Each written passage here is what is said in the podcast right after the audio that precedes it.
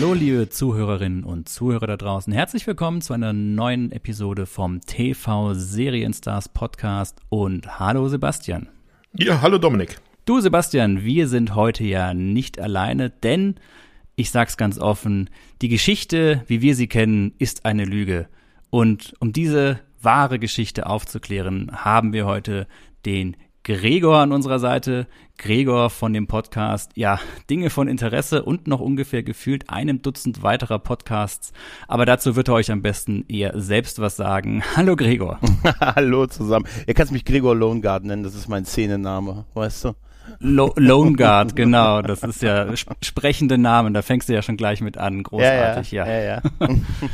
Gregor, bevor wir hier einsteigen in die fantastische Serie, die du dir ja ausgesucht hast, denn bei uns ist das Privileg des Gastes, sich die Serie aussuchen zu dürfen. Da müssen wir eh nochmal drüber reden, warum du ausgerechnet diese Serie gewählt hast. Unseren Zuhörerinnen und Zuhörern, erzähl doch mal ein bisschen was über dich. Wo kommst du her? Was tust du in dieser Welt und warum hat es sich jetzt gelohnt, dich einzuladen? Dein Pitch. Ah, ja, wo, wo komme ich her? Aus dem, aus dem südlichen Niedersachsen. Da, mehr muss man da eigentlich nicht, nicht zu, ich muss doch nicht mehr sagen, oder? Aus Nördheim im südlichen Niedersachsen komme ich und äh, ich podcaste mich so die letzten Jahre so durch ja die Podcast, Film und Serienlandschaft und habe mittlerweile auch schon so an diversen Podcasts mitmachen können und ja, kann ja mal so ein paar droppen hier. Also Nerd und Krempel mache ich mit meinem Kumpel Christoph zusammen. Das machen wir seit so fünf, sechs Jahren. Der pausiert im Moment so ein bisschen, aber damit fing das alles so an. Da haben wir halt auch, auch so wie, wie ihr auch halt über Filme und Serien halt äh, schon immer schon, also seit, wie gesagt, sechs Jahren gesprochen. Dann hat uns das irgendwann nicht mehr gereicht und wir haben noch einen zweiten Podcast gestartet, der auch läuft. Das ist die Lone Gunman Show. Da reden wir über Akte X, weil über Verschwörungsserien der 90er Jahre lässt sich immer sehr, sehr gut reden. Dann sind noch Serien wie, ähm, dann bin ich auch weiter im Serienbusiness unterwegs, dann bin ich im Teil des Grauen Rates, dem deutschsprachigen Babylon 5 Podcast. Also ich kenne mich nicht nur mit Mystery-Serien aus, sondern auch mit Serien, die über fünf Jahre geplant sind, wie ihr hier hört.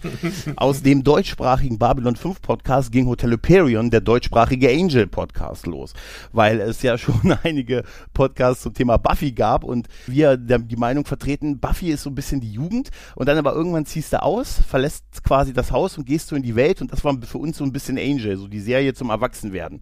Und deshalb äh, rede ich da mit Sascha ähm, seit jetzt auch schon vier Jahren halt über, ja, über Angel. Wir sind so langsam in der Connor-Phase angekommen.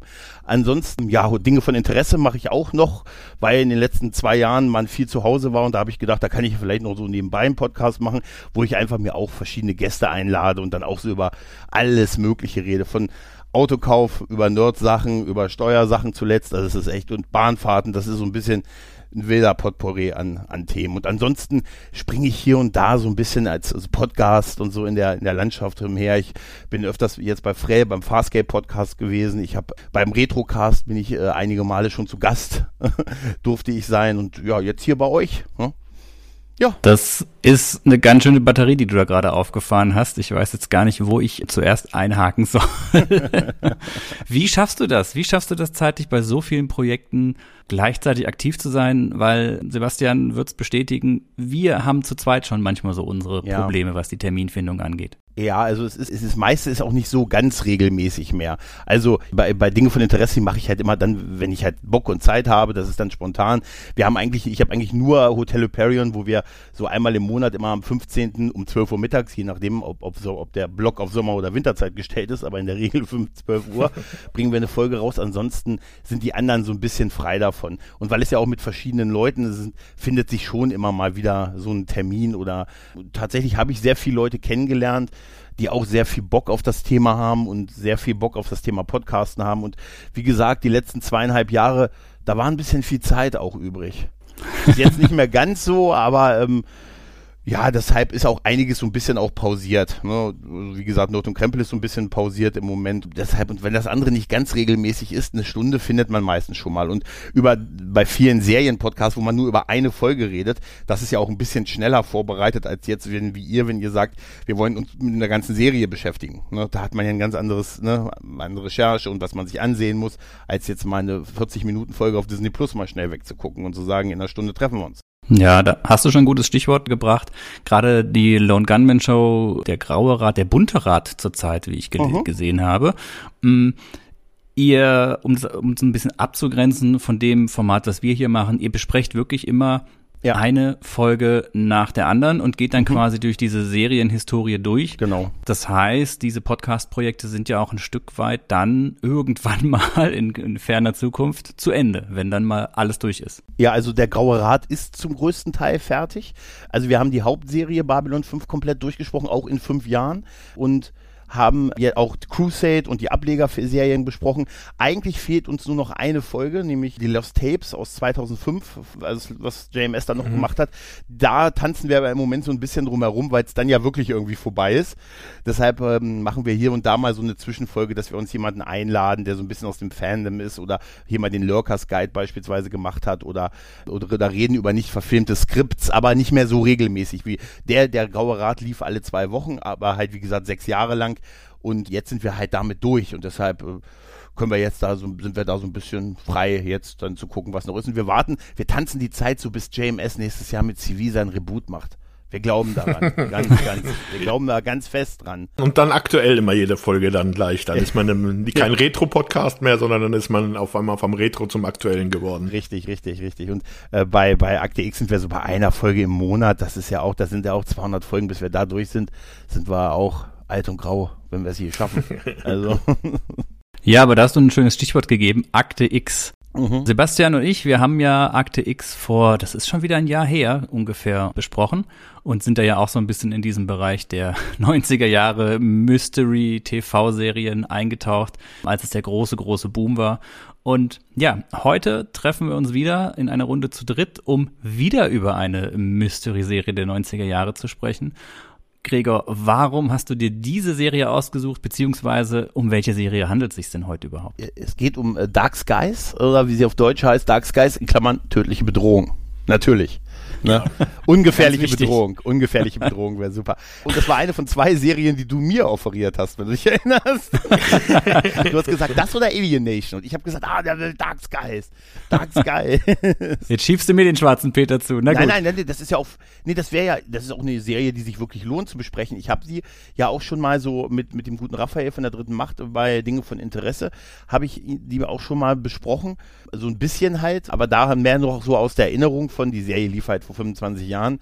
Und jetzt habe hab ich es ein bisschen mehr aufgefrischt, also mir auch nochmal zum Teil angesehen und so. Und dann, das ist ja nochmal was anderes. Und das ist eine Serie, die auf diesem Mystery-Boom, den ja Akte X ausgelöst hat, damals zumindest auch ganz gut mitsurfen wollte.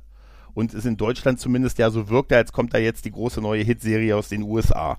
Ja, jetzt glaube ich nicht unbedingt nur in Deutschland. Das war allgemein, glaube ich, schon so ein bisschen gedacht, dass das der große Hit wird. Vielleicht mal vorab noch eine ganz kurze Sache, wo ich einhaken würde.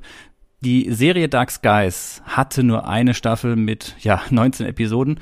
Und normalerweise sprechen wir ja hier bei dem TV Serien Stars Podcast immer über Serien, die, ja, viele Staffeln haben, die irgendwann zu Ende geführt wurden. Und wir haben jetzt über solche, ich nenne es mal Rohrkrepierer, haben wir ja auch schon gesprochen, aber dann immer in so einer in so einer Doppelfolge. Dann haben wir mal zwei von diesen kurzen Serien besprochen, warum es nicht geklappt hat. Mhm. Und eigentlich wäre Dark Skies auch so ein Kandidat, aber bei dieser Serie gibt es, wie ich finde, die ein oder andere Besonderheit, die es dahingehend besprechenswert machen, dass man da schon mal eine komplette Folge mitmachen kann. Deswegen freue ich mich sehr darüber, dass du heute hier bei uns mhm. bist. Sebastian, du wolltest noch gerade was einwerfen. Genau, ich, ich muss halt auch zu, äh, ich weiß nicht, ob es zu meiner Schande oder ob, äh, ob das eine Schande ist oder nicht, aber gestehen, ich äh, hatte diese Serie, bevor sie jetzt hier Thema wurde für unseren Podcast, überhaupt nicht auf dem Schirm. Ich hatte die damals nicht gesehen. Ich wusste gar nicht, dass es die überhaupt gibt und musste mich jetzt dann in der Vorbereitung erstmal da etwas reingucken. Also bin da ganz unbeleckt dann auch in dieses Thema gegangen. Ja gut, wir reden ja hier nur von einer recht übersichtlichen Anzahl an Episoden. Das muss ja eigentlich dann relativ schnell gegangen sein. Das kann man ja mal so eben schnell runtergucken. 19 Folgen. Ne? Ja, sind ja nur dann 19 Stunden, also es geht ja. Na, es sind eigentlich 20, weil das Ding hat noch etwas, was, was heute, was es heute nicht mehr gibt, nämlich einen schönen Pilotfilm. Ja. Also ne, Doppelfolge, also wirklich ein 90-minütiger Film und dann 18 einzelne Episoden diese Kunst des Pilotfilms gab es ja damals noch. Das ist ja heute so ein bisschen verloren gegangen. Warum eigentlich? Warum gibt es keine Pilotfilme mehr? Habe ich mich auch schon gefragt. Ich glaube, das hat, ich glaube, zu einem, äh, also äh, war das ja in den 80ern, 90ern schon sehr en vogue. Hier die ganzen Star Trek-Serien hatten immer einen Film und viele andere Serien auch. Und ich glaube, die wurden zum Teil auf dem Heimkino äh, ausgewertet. Auch wenn es nicht klappt, konnte man ja den Pilotfilm noch so als irgendwie Special-Film so in der Videothek auswerten und die wurden, glaube ich, auch oft zum, zum Vertrieb benutzt. Also in der Serie war es tatsächlich auch so, dass man erst den 90-minütige Pilotfolge ge gemacht hat. Deshalb ist, deshalb passiert da auch so viel in diesem Film und lässt nicht mehr so viel, also alles wird schon irgendwie, ja, es ist so. Und dann geht die Serie erst los. Und die hat man, das hat man ein halbes Jahr vorher gedreht und ist damit zu den Messen gelaufen und hat die Serie weltweit verkauft. Nur mit dem Ansehen dieses Films halt. Also ich würde sagen, es gibt halt zwei Gründe. Das eine ist halt wirklich, dass man halt am Anfang erstmal einen Pilot gedreht hat. Das ist auch bei vielen Serien so gewesen. Den hat man dann ausgestrahlt und hat auch erstmal geguckt, wie das denn angekommen ist, ob sich dann überhaupt lohnt, dann mhm. da was zu machen. Aber was halt auch heutzutage, warum es häufig keine Piloten mehr gibt, ist halt dadurch, dass alle Serien ja diese durchgehende Handlung eigentlich haben. Also es, es ist ja nicht mehr dieses serielle Erzählen, sondern man hat halt mhm. wirklich eine Handlung für die Staffel. Und da ist es dann halt, vorher konnte man halt schön den Piloten drehen mit seiner abgeschlossenen Handlung, hatte die 90 Minuten, wo man dann alle Charaktere eingeführt hat. Und dann hatte man sozusagen die Grundbasis für seine Geschichte, also wie es dann jetzt da weitergeht. Aber jetzt bei den Serien heutzutage, wo dann ja die ganze Handlung dann ja weitergeführt wird bis zum Ende, hat man da dann nicht mehr, braucht man das nicht mehr da, einen 90-minütigen Film, der dann sozusagen die, die Grundstruktur für alles darbietet, weil man ja dann einfach die Geschichte über seine gesamten acht bis was weiß ich wie viele Episoden heutzutage erzählt.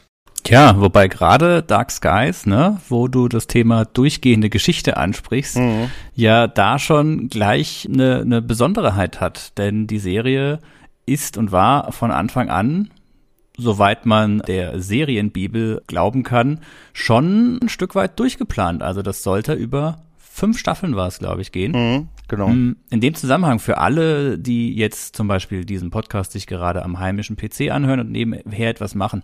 Das Besondere ist, wie ich finde, an Dark Skies, dass hier ein ganz besonderes Dokument frei verfügbar ist und benutzt werden kann, und zwar die Serienbibel. Da gibt es einen Download-Link wo man sich wirklich dieses ursprüngliche, ja, dieses ursprüngliche Pitch-Dokument nochmal ansehen kann und richtig durchlesen kann, wie die Macher der Serie mit diesem Dokument damals an die jeweiligen Sender herangegangen sind, um das zu präsentieren. Und in dieser Serienbibel stehen im Prinzip auch schon alle wichtigen Eckpfeiler drin, alle Begriffe. Es ist sogar schon das Ende, auch wenn es ganz lustig geschwärzt ist, hm, ist das Ende auch schon so ein bisschen vorab gegriffen. Und das ist ja etwas, was zu der Zeit noch relativ ja neu war, eine Serie, die so durchgehende, durchgehend geplant war. Und das ist ja ein Ding, was wir gehen, wir sind mal wieder bei Babylon 5, wie wir wissen, alles führt irgendwann mhm. zu Babylon 5 zurück. Ja. Das war ja da auch so und da hat's ja. funktioniert, ne? Ja, aber zu der Serienbibel, da würde ich noch gern was sagen. Also äh, Serienbibel, das ist jetzt bei dieser Serie nicht was Besonderes, sondern das ist eigentlich ein, etwas, das jede Serie hat. Und das, dieses Dokument, was man sich da angucken kann, also ich würde das jetzt nicht direkt als die Serienbibel erwähnen, sondern das ist eigentlich der Pitch, den sie damals an die Studios geschickt haben. Da kommen wir dann vielleicht auch noch ein bisschen bei der Entstehung dann darauf zu sprechen. Aber für eine Serienbibel, für eine richtige Serienbibel ist da, fehlt noch einiges. Normalerweise müssten da noch die Charakterisierung von den Figuren dabei sein und also noch einiges mehr Footage, weil so eine Serienbibel, das gibt's eigentlich bei jeder Serie, das ist sozusagen, ja, ein Buch ist es nicht, aber halt eine gewisse Anzahl an Dokumenten, die du dann halt Autoren geben kannst, die zu der Serie dazukommen, damit die halt wissen, wenn sie in ein Drehbuch schreiben, worauf sie achten müssen. Hier ist das eigentlich der Pitch gewesen, den sie damals eingesendet haben, wo dann der Ablauf von fünf Staffeln aber dann eigentlich nur sehr grob beschrieben war. Mhm. Tatsächlich, aber das Faszinierende ist doch, wahrscheinlich kriegt man als Fernsehsender da ein bisschen Schnappatmung, wenn da jemand zu einem kommt und sagt, hier, das muss aber fünf Jahre laufen, um sinnhaft zu sein und wir fangen auch an in den 60er Jahren. Und jedes, jede Staffel wird so grob ein Jahrzehnt beackern, bis wir dann in der Echtzeit angekommen sind. So war ja der Plan. Das wird auch beschrieben, mhm. dass Staffel 2 spielt dann von 65 bis 74, Staffel 3 74 bis 86 und so weiter. So quasi von bestimmten Ereignissen und so. Das heißt also, es wird super teuer wir bewegen uns in der amerikanischen Geschichte, was vielleicht weltweit nicht jeden so interessiert, was vielleicht auch ein Problem ist. Also ich kann mir schon vorstellen, dass Bruce Sable sich da einiges anhören durfte, als er damit zu allen möglichen Sendern ging. Ich glaube, er war ja bei ABC, NBC und CBS und hatte dann ja. dieses Pitch ja auch äh, in Form einer, einer Akte, die äh, so ein Classified äh, Stempel drauf hatte. Top so Secret, ja. Top ja. Secret, ja, ja. So als, ah, wir haben da was und so, pipapo. Und ich sag euch, es wird super teuer. und es muss fünf Jahre laufen. Ah, können wir nicht Nein sagen. Ja, nach jeder Staffel schmeißt du die Kostüme weg, weil, okay, die Mode, 60er Jahre, abgehakt, jetzt geht's in die 70er und so weiter. Äh, auch Schauspieler ist ja ein Thema, tatsächlich. Mm. Bleiben, ja. ne? dann über 50 Jahre oder 40 in dem Fall. Na, da hast du dann aber den Vorteil, dass dann halt die Gehaltsforderungen mit weiteren Staffeln halt nicht steigen werden. Aber äh, sagen, seien wir doch mal ehrlich, die Serie äh, hat es ja dann nur geschafft, weil es halt Akte X vorher gab. Wenn die mit diesem mhm. Pitch äh, zu irgendeinem der Fernsehsender gegangen wären und es hätte Akte X zu dem Zeitpunkt nicht gegeben, wären die alle abgewiesen worden. Ja. Aber die Fernsehsender haben sich halt gedacht, gu ah, guck dir mal Akte X an, das geht durch die Decke und jetzt kommen hier Leute an und da können wir in die gleiche Kerbe schlagen, da grasen wir ein paar Leute ab. Und ja, also das ist halt ohne Akte X wird es die Serie nicht geben. Definitiv. Man hat auch, man brauchte auch was, um für also wir, wir denkt, denkt dran, es war 1996, meine Freundin war weg und freut sich. Aber man kann dieses Jahr nicht sagen ohne diesen Song. Ist es furchtbar. Ja, ja. Aber eigentlich war ja schon bei Akte X äh, nicht nur Akte X auf dem Höhepunkt und Kinofilm stand demnächst an, dann war ja auch Millennium schon für 96 vorgesehen. Also der, der große quasi Spin-off oder aus dem selben mhm. Serienuniversum von Chris Carter. Und also brauchte man was, was dagegen gehalten ist. Und dann hat man ja bei NBC diesen, ähm, hat man gesagt, hey, in Deutschland gibt's ja diesen geilen Mystery Monday. Das machen wir hier auch mit äh, Adaloft, Akte X und Outer Limits. Wir machen hier bei NBC, wir machen hier so einen geilen Donnerstag. Der fängt an mit Dark Skies als direkte Konkurrenz zu Akte X und dann holen wir uns noch Pretender und Profiler dazu, wer es noch kennt, auch sehr schöne Serien aus den 90ern. Und dann machen wir das Mystery Tribble. Und aber die erste Serie ist genauso teuer wie die anderen beiden Serien zusammen und das Profiler-Ding ist unsere Teamantwort auf Millennium. Das kann gar nicht schief gehen. War das nicht die sogenannte Thrilogy oder Thrilogy, ja, ja. diese dann? Ja, ja, die haben das so genannt. Aber es war schon so offensichtlich, weil Dark Skies war halt offensichtlich halt mit den Aliens und Verschwörungen und Regierungsoperationen und äh, wir rauchen überall, wo es geht, war halt offen angelegt auf Akte X und Profiler war halt Millennium in, mit einem Team und Pretender war das Kreative im Prinzip. Aber die beiden anderen, die liefen immerhin vier Jahre. Ne? Ja. Ja, wobei man sich fragen kann, warum Pretender und, und Profiler, die ja eigentlich, ja, Pretender vielleicht noch ein bisschen, aber Profiler meiner Ansicht nach so gar nicht in dieses Mystery-Ding so rein, reinhauen. Pretender auch nicht. Das kam dann erst später. Ja, weil gerade Profiler, dieses Profiling, da könnte man eh noch mal ein komplett eigenes Kapitel aufmachen. Das war ja so der Auftakt für diese ganzen Profiling-Serien, wo es dann darum ging, Täterprofile zu erstellen, also wo dann diese ganzen Crime-Serien dann später raus entstanden sind. Aber Gut, das ist ein komplett anderer Zweig, den wir heute mal nicht betreten wollen. Nee, wir wollen uns lieber mit den realistischen Aliens äh, beschäftigen. genau. Genau. Wir haben jetzt so schön schon über diese Serienbibel gesprochen und über diesen langen Aufbau, der geplant war und so weiter. Aber ich glaube, wir sind unseren Zuhörerinnen und Zuhörern noch so ein bisschen schuldig, ja, Dark Skies, worum geht's denn da überhaupt? Okay, es, es sollte die große Antwort auf X sein. Wie sieht ihr denn aus? Was, was ist das jetzt? Ähm, ja, es geht äh, um die, die Abenteuer der Familie der, der Lone Guards. Also John Lone Guard und fährt mit, seiner, äh, fährt mit seiner Frau nach Washington. Sie sind jung, sie sind idealistisch, sind die frühen 60er Jahre. Er Mann will in öffentlichen Dienst. Eindeutig. Ne? Und, ja, und das, das tut er auch und dabei stößt er auf, wo ich sehr lachen musste, auf Reisekostenabrechnungen, die nicht erklärbar sind und er stößt auf die, das ist so super, es ist so super. Und da stößt er halt darauf, dass eine, es eine Geheimorganisation gibt, die Geld ausgibt, beziehungsweise und die aber nicht irgendwie richtig verbucht werden. Ne? Er geht, arbeitet für so einen Abgeordneten. Dabei stößt er drauf, weil der so, er soll so Kostenersparnisse halt so generieren und da stößt er halt auf Majestic und diese Majestic ist halt eine Geheimorganisation, die die Wahrheit über die Existenz von Außerirdischen vertuscht und quasi auch gegen sie kämpft. Und er gerät quasi in diese Organisation. Er wird in, in einer, und das kann man nur in den 90er Jahren machen, in einer lächerlichen Einfachheit für diese Einheit organi äh, also, also generiert, zugefügt und offensichtlich auch sofort mit allem vertraut gemacht, was unheimlich schnell geht. Ist dann halt, arbeitet für die, aber er hat noch sein Problem, er ist ja komplett idealistisch. Also wendet er sich ab, versucht die Wahrheit an die Welt rauszubringen und die Welt muss erfahren, dass es Verschwörungen gibt, dass es Aliens gibt, Menschen werden entführt und die Regierung sagt uns nicht die Wahrheit und so. Heute wäre es eine 1A Schwobe Telegram Gruppe. der hätte auch eine. Lone Guard hätte auch, also hätte auch eine. Und darum geht es im Prinzip in dieser Serie. Und das sind Ereignisse, und äh, der, der Tenor ist, dass alle großen Ereignisse der letzten 50 Jahre in irgendeiner Form mit Aliens zu tun hatten, mit diesen, mit diesen Grays und den Hives und dieser, so einer Art äh, unsichtbare Invasion. Und dass alle großen geschichtlichen Zwischenfälle der zugegebenermaßen amerikanischen Geschichte damit etwas zu tun haben. Von der Challenger-Katastrophe über die Iran-Contra-Affäre und den Stromausfall in New York und Kennedys Ermordung. Also sie machen einen riesen Fass auf und dazwischen steht halt Majestic, die von Frank Buck, der nicht zu leicht sich so ein bisschen anhört wie Frank Black von Millennium. Ich sag's nur, ich sag's nur, es mag ein Zufall sein, aber von dem genialen JT Walsh gespielt wird, er das großartig macht. Diesen, er ist im Prinzip der Cigarette Smoking Man dieser Serie. ne, also man, man denkt die ganze Zeit dran. Das ist der, mit dem der einen abends ein Trinken geht halt. Ne? Und ja, das ist so grob die Serie. Genau, also sehr gut, sehr gut zusammengefasst.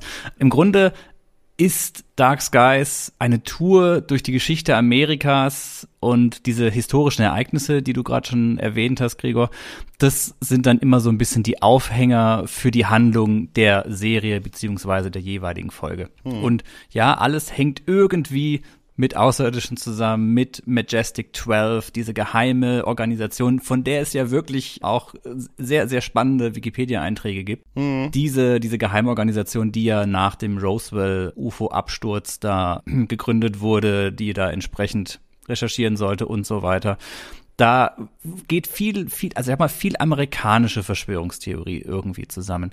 Du hast gerade schon eine Sache erwähnt, die ich persönlich an dieser Serie schon mal gleich als Novum herausstellen würde.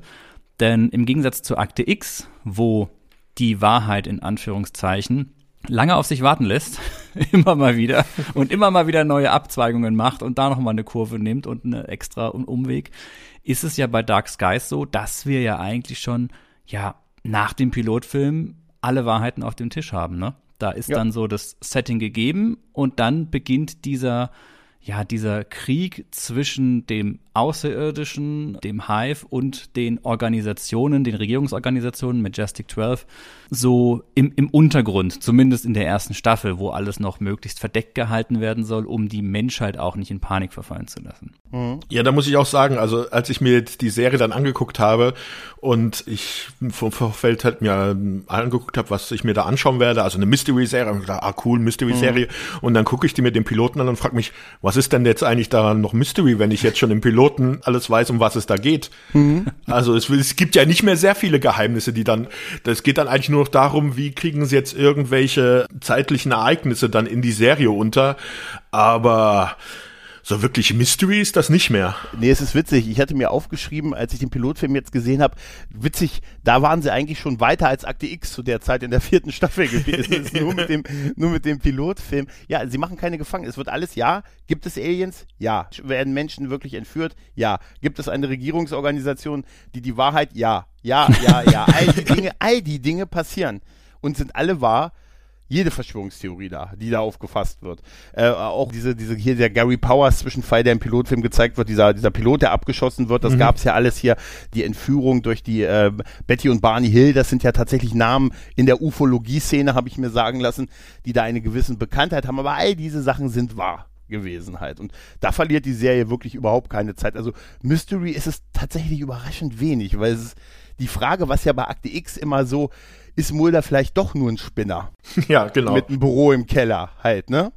Das ist wirklich nicht so. Also da macht die Serie überhaupt keine Gefangen. Aber vielleicht wollte sie einfach, hey, nach drei Jahren Akte X, das können wir den Leuten jetzt nicht mehr, die können wir nicht hinhalten mehr. ja, das ist ja gar nicht, gar nicht so verkehrt, finde ich eigentlich, dass man da mal gleich diesen anderen Ansatz gefahren hat, weil warum will man denn jetzt, man weiß, Akte X, das ist dieses große Flaggschiff, das ist dieses eine Ding, an dem ja. kommt niemand vorbei. Warum soll man jetzt anfangen, genau diese Geschichte nochmal neu auf eine andere Art und Weise zu erzählen. Das ist natürlich tendenziell erstmal uninteressant. Und diese Verzahnung mit der amerikanischen Geschichte, du hast es so schön eingangs gesagt, ist natürlich ein Problem, weil wenn die Serie international vermarktet werden soll, wer interessiert sich denn jetzt schon im Detail für alle großen Ereignisse der amerikanischen Geschichte? Aber diese Verzahnung finde ich tendenziell erstmal schon ein sehr schönes Alleinstellungsmerkmal. Zumal sie es ja auch, da greife ich jetzt schon ein bisschen voraus, viele Folgen werden ja auch immer wieder mit Archivaufnahmen und mhm. Szenen aus der Zeit schon so unterfüttert und dann geht das ja tatsächlich, diese Schwarz-Weiß-Aufnahmen gehen ja dann in Szenen aus der Serie über. Das ist eigentlich ganz clever gemacht. Also ja. die haben sich da handwerklich schon was gedacht. Man merkt, dass diese Serie einen Plan verfolgt hat. Das, was halt Akte X irgendwo gefehlt hat. Mhm. Wo man sich gedacht hat, okay, jetzt haben sie geguckt, wo, wo, wo streuen sie denn mal wieder was rein, ne? Was? Du willst sagen, Akte X und Lost hatten am Ende keinen Plan, die das Ganze auflösen wollten? Ja, aber es, es, zeigt ja, dass das anscheinend erfolgreich ist, als äh, Serienmacher am besten ja, keinen Plan zu haben. Ist aber behauptensklavisch. Ja. ja. Ja, einfach behaupten und machen, ohne zu wissen, wo man hin will und das funktioniert dann. Mhm. Funktioniert dann besser, als wenn man einen ausgearbeiteten Plan hat. ja. Nur noch mal kurz fürs Protokoll, wo wir noch gar nicht gesprochen haben, genau, die Serie 96, 97 lief im April 1997 auf Pro 7. Ich bin mir gar nicht mhm. mehr sicher, ob die vor oder im Anschluss an Akte X lief. Ich glaube, es lief immer im Anschluss an Akte X. Ja, Akte X war das 20.15 Uhr Zeitfenster mhm. und das kam dann danach. Ich glaube, dass es auch so ein Double so ein bisschen sein sollte. Äh, was ich damit vorhin meinte, mit man hat es uns als die neue Hitserie verkauft halt, weil die war da ungefähr, als es hier anlief, war die da in den USA schon fast eingestellt halt. Ähm, oder hatte nur noch eine Handvoll Folgen und war aber schon im Prinzip abgesetzt. Aber das war halt so das Ding der Vor-Internet-Zeit. Ne? Da war alles, was hierher kam, die neue Hitserie aus den USA. Warum die nur sechs Folgen hat, erklären wir euch im April. Ne? Nach der Wiederholung, ja. Nach der, nach der dritten Wiederholung. Genau. Ne, tatsächlich. Aber ich, ich glaube, hier in Deutschland kommt, es funktioniert einfach auch schwer mit anderen Zeitepochen. Weil so 50er, 60er, USA, es ist halt immer so ein bisschen, bisschen, das mag vielleicht im Heimatmarkt immer ein bisschen besseren Bezug haben, aber bei uns hört es eigentlich so ungefähr bei Höhe der Mauer auf. Mhm. Äh, weißt du, also das so und aber danach alles andere und dann noch, das, das, also ich hätte mir, da muss ich sagen, die erste Staffel mit den 60ern geht noch, weil ich kann, also in meiner Sozialisierung, wenn ich an die 60er denke, da denke ich an Kennedy, Mond, Hippies, diverse Kriege, äh, Star Trek äh, ist gestartet, Farbfernsehen, da habe ich noch Assoziationen zu. Aber die 70er, da habe ich noch Dirty Harry und Mash irgendwie und mehr mehr, was hätten die in den 70ern gemacht? 70er wird dünn, genau. 80er wäre dann wieder, wäre dann wieder passender für uns gewesen, ja. ja. Aber das ist wahrscheinlich in Amerika halt so, als wenn du in Deutschland dann äh, Serien machst, die halt dann über die NS-Zeit sind. Da gibt's mhm. ja auch äh, unzählige ja. und die funktionieren ja in Deutschland auch hervorragend und dann kannst du das eigentlich in Amerika, es war das wahrscheinlich auch so ein Gedanke, ach komm, 60er Jahre, das wird schon, das ist ja in Amerika auch eine sehr prägnante Zeit gewesen mit Malcolm X und was weiß ich nicht. Genau. Also äh, das ist halt, äh, wahrscheinlich ist das dann auch für die Produzenten gewesen hier, das ist, das, das wird laufen ein krasses Jahrzehnt. Ne? Die 60er waren dahingehend auch gar nicht so schlecht gewählt. Zwei Jahre vorher war Forrest Gump in den Kinos und da hat ja auch ein Großteil der Anfangsgeschichte hat ja genau in diesen 60er Jahren gespielt, wenn er dann eben der junge mhm. erwachsene Forrest Gump ist. Und ich glaube, da war in den Köpfen schon so dieses Zeitfenster, zumindest von dem amerikanischen Publikum, war da schon vorhanden. Also das hat den Leuten was gesagt, eigentlich, eigentlich weltweit. Ja, weil du hättest ja eigentlich, wenn du dir die Geschichte der Serie anschaust, hätte man ja eigentlich auch mit Roswell schon anfangen können. Aber ich glaube halt, dieses Zeitfenster, das hätte denen nicht reingepasst. Mhm. Ja, also die Serie sollte bis Anfang 2000 ja am Ende gehen, ne? Also sollte mhm. tatsächlich irgendwo, wenn es so gelaufen wäre, wie es hätte laufen können, in der Gegenwart irgendwo, in der, in der Jetztzeit, in der es spielt, also der es im Fernsehen läuft, in der Zeit hätte es dann am Ende irgendwo ankommen sollen. Also ja. an sich eine faszinierende, eine faszinierende Übung irgendwo. Ja, und vor allen Dingen, ich habe tatsächlich, man findet ja auch nicht ganz so viel online über diese Serie, aber ich habe tatsächlich in dem, in den guten alten Sci-Fi TV Guides aus den Jahren 97, 98 Notizen gefunden. Die kann man bei dem Herrn, bei dem Thorsten Devi, der die geschrieben hat, auf seinem Wortvogelblog noch runterladen. Ja. Und da habe ich, da ist auch die Timeline drin von der Serie. Und da wird halt ganz klar beschrieben, der Pilotfilm, der hatte den, der spielt 60 bis 63 von und behandelt den hier Gary Powers Zwischenfall, also der Pilot bis Kennedy-Ermordung. Dieser Zeit ist nur der Pilotfilm.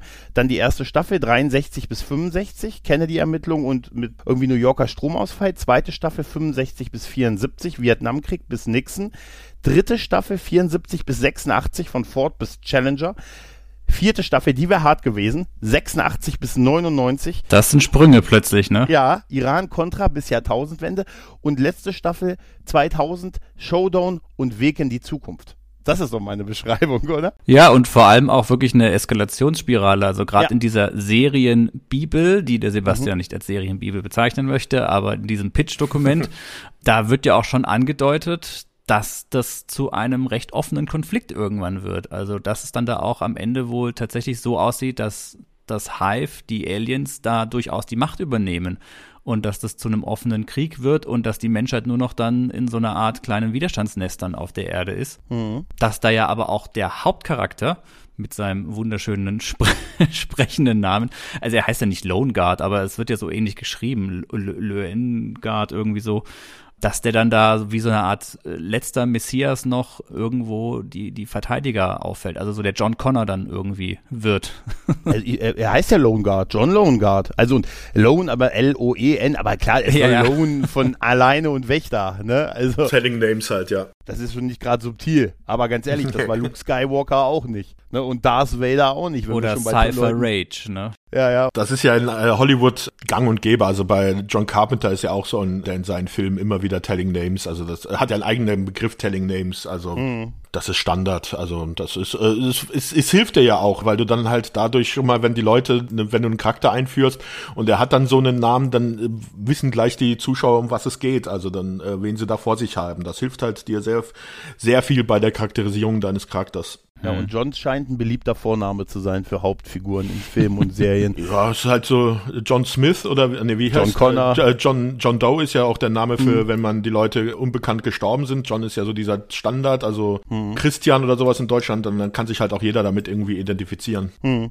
Gut, wir haben jetzt so ein bisschen drüber gesprochen, wo die Serie herkommt, ähm, was sie so ein bisschen von Akte X abgegrenzt hat, wo das Ganze gestartet hat, wo das hin sollte. Ich würde gerne mal auf die Macher der Serie als allererstes eingehen. Welche Wirrköpfe oder welche kreativen Geister waren dafür verantwortlich, sich diese Idee auszudenken? Da gibt es zwei Namen, die in dem Zusammenhang wichtig sind. Das ist der Bryce Sable und der mhm. Brent. Wofür steht das V in seinem Namen eigentlich? Oh, Vendetta. Brent Vendetta. Wenn, ähm, ich habe es auch nicht gefunden, aber Vendetta wären super. ja, also ich denke, er ist, er ist auch Amerikaner, Friedman ja. und nicht Friedmann. Freeway, weißt du? Friedwart. Friedwart wäre super. Sie haben ihn, Brave Sable hat ihn nämlich an, bei, dem, bei irgendwelchen Festspielen gefunden. Und wer weiß, wer weiß. Ja, ja, das sind zwei Namen, die auf den ersten Blick jetzt gar nicht so erstmal ins Auge stechen, aber gerade beim Friedman war ich dann doch sehr überrascht, was der alles gemacht hat. Da waren ein paar ganz interessante Filme in seiner Vita drin. Aber mit wem wollen wir von den beiden anfangen? Mit dem Bryce oder mit dem Friedman? Mach doch den Friedman. Okay, 1962 geboren, Produzent und Schreiber, bekannt für, wie gesagt, Dark Skies, aber auch eher so im Bereich, ja, ich sag mal, Fernsehfilme, Filmproduktionen, die jetzt nicht unbedingt auf die große Kinoleinwand kommen. Er hat unter anderem bei Mortal Kombat Annihilation, das ist der zweite Mortal Kombat Film. Gottes Willen. Ist er, ist er der Writer. Man möchte aber auch sagen, er hat zum Beispiel C2 Killer Insect geschrieben geschrieben, was mhm. ein klassischer äh, ja, Horrorfilm der, der 90er ist. Er hat bei H.P. Lovecrafts Necronomicon das Screenplay gemacht. Da habe ich mal eine Frage an dich, Sebastian. Vielleicht bist du ja ein bisschen mehr in dem Thema mhm. drin. Der Unterschied zwischen Screenplay und written by oder dem Writer und dem Screenplay Writing. Kennst du dich da aus? Normalerweise ist der Writer derjenige, der halt die Geschichte geschrieben hat. Das kann der natürlich schon auch dann als Drehbuch gemacht haben, aber kommt auch wahrscheinlich häufig vor, dass sie dann einfach wirklich eine Geschichte geschrieben haben und die dann einreichen. Also jetzt nicht mit den Szenenerklärungen und sowas. Und das Screenplay ist dann derjenige, der dann das Buch, also die Geschichte dann halt in eine Drehbuchform bringt. Mhm. Ich habe erstmal danke für diese Ergänzung. Ich habe in dem Zusammenhang, auch wenn es jetzt etwas antiklimaktisch wirkt, seinen allerwichtigsten Film vergessen. Der turbogeile Saunaclub von 1990. Das ist ein Kunstwerk. Oder Hollywood Tubs 2, Educating Crystal. Mhm. Dieser deutsche Name, der turbogeile Saunaclub, Sebastian.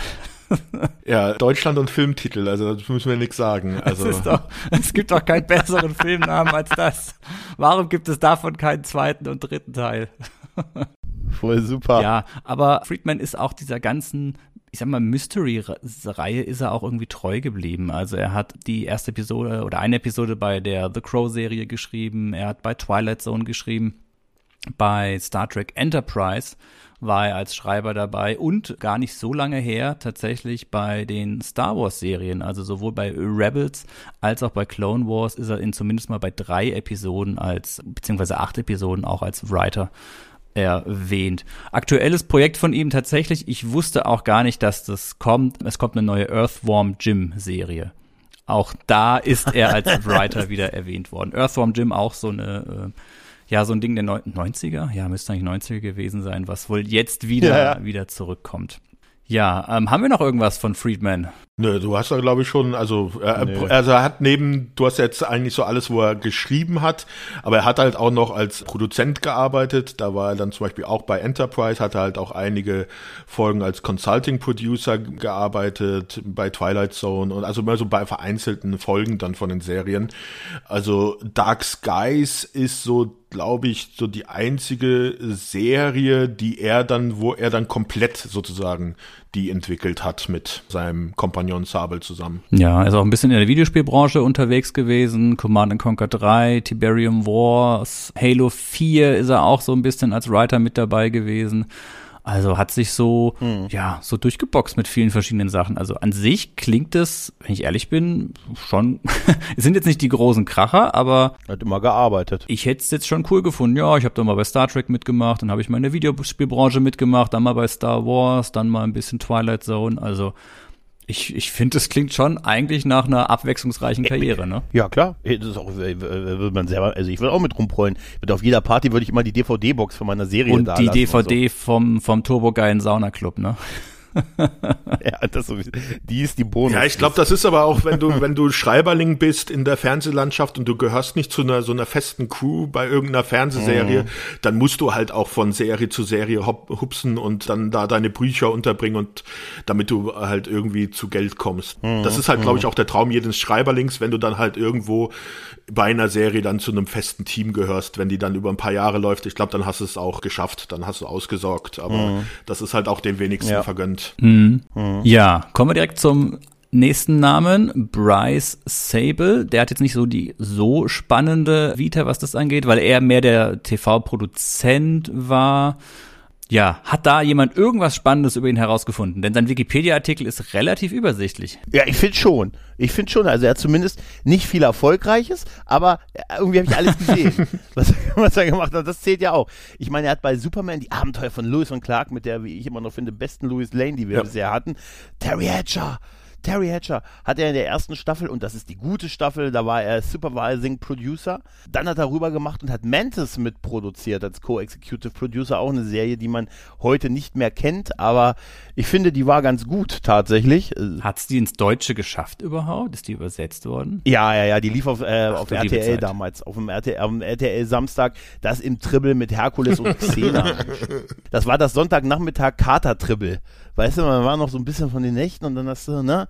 Das ist immerhin eine ganze Staffel auch gewesen. Dann halt Dark Skies, wo er halt Executive Producer war und auch später sich immer noch sehr viel über die Serie geredet hat und auch, er hat ja glaube ich noch, ich glaube, er hat ja danach noch auch einen Blog dazu noch gemacht und so und war wohl auch an der DVD-Veröffentlichung der Serie beteiligt. Und da musste er sehr kämpfen, dass die ja, überhaupt rauskam, ja. ja. Genau. Und The Crow, die Stairway to Heaven, die, die furchtbare The Crow Fernsehserie, da war er auch Executive Producer. Also er hat in den 90ern schon mehrfach Serien, die man zumindest kennt und auch hier liefen. War nicht immer alles gut, aber zumindest war er da, hat er da wirklich einiges gemacht, was man kennt.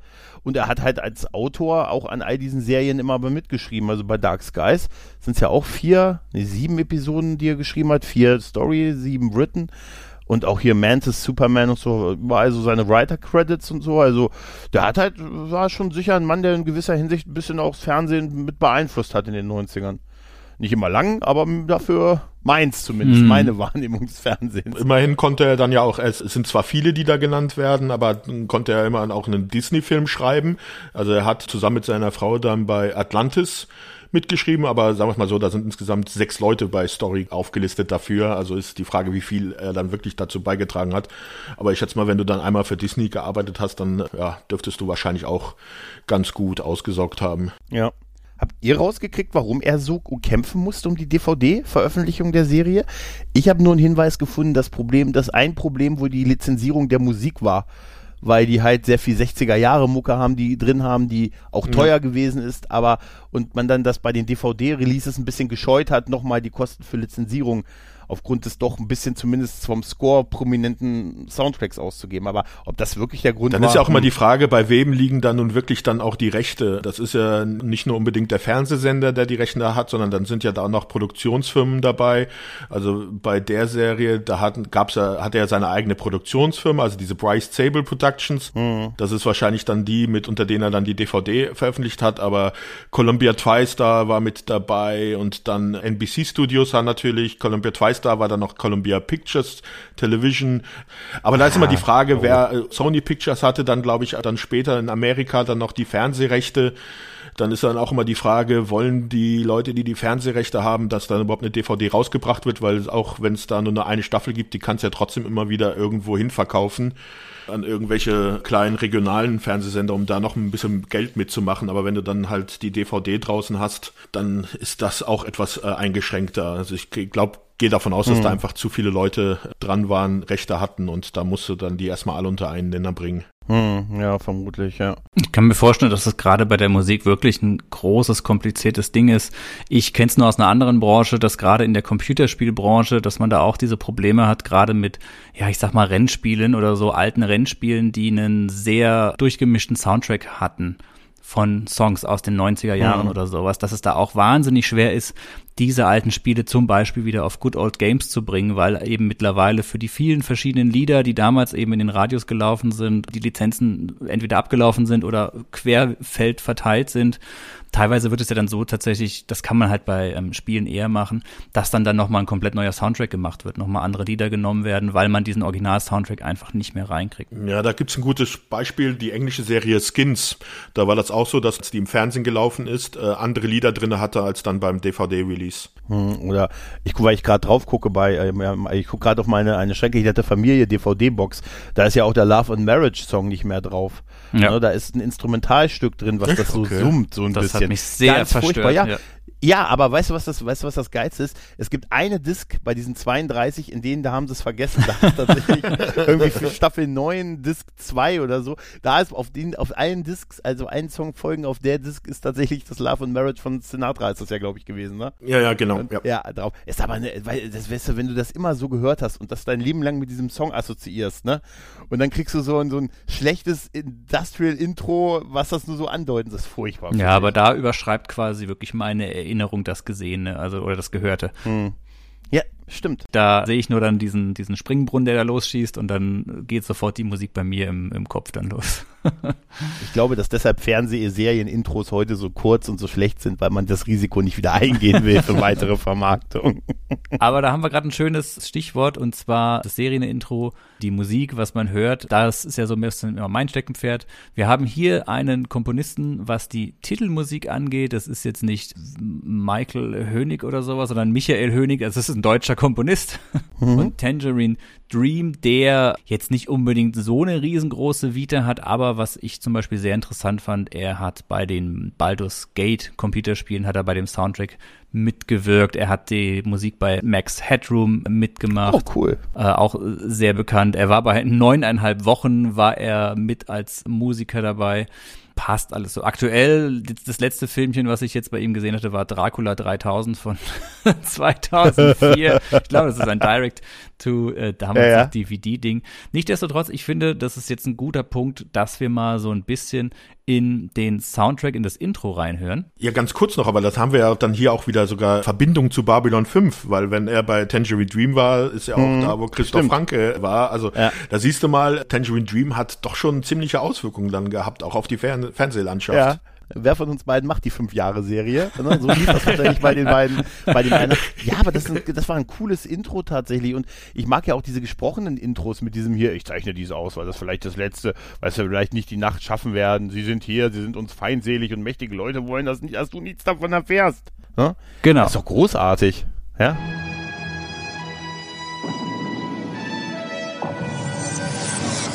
My name is John Lowengarten. I'm recording this because we may not live through the night. They're here, they're hostile, and powerful people don't want you to know. History as we know it is a lie.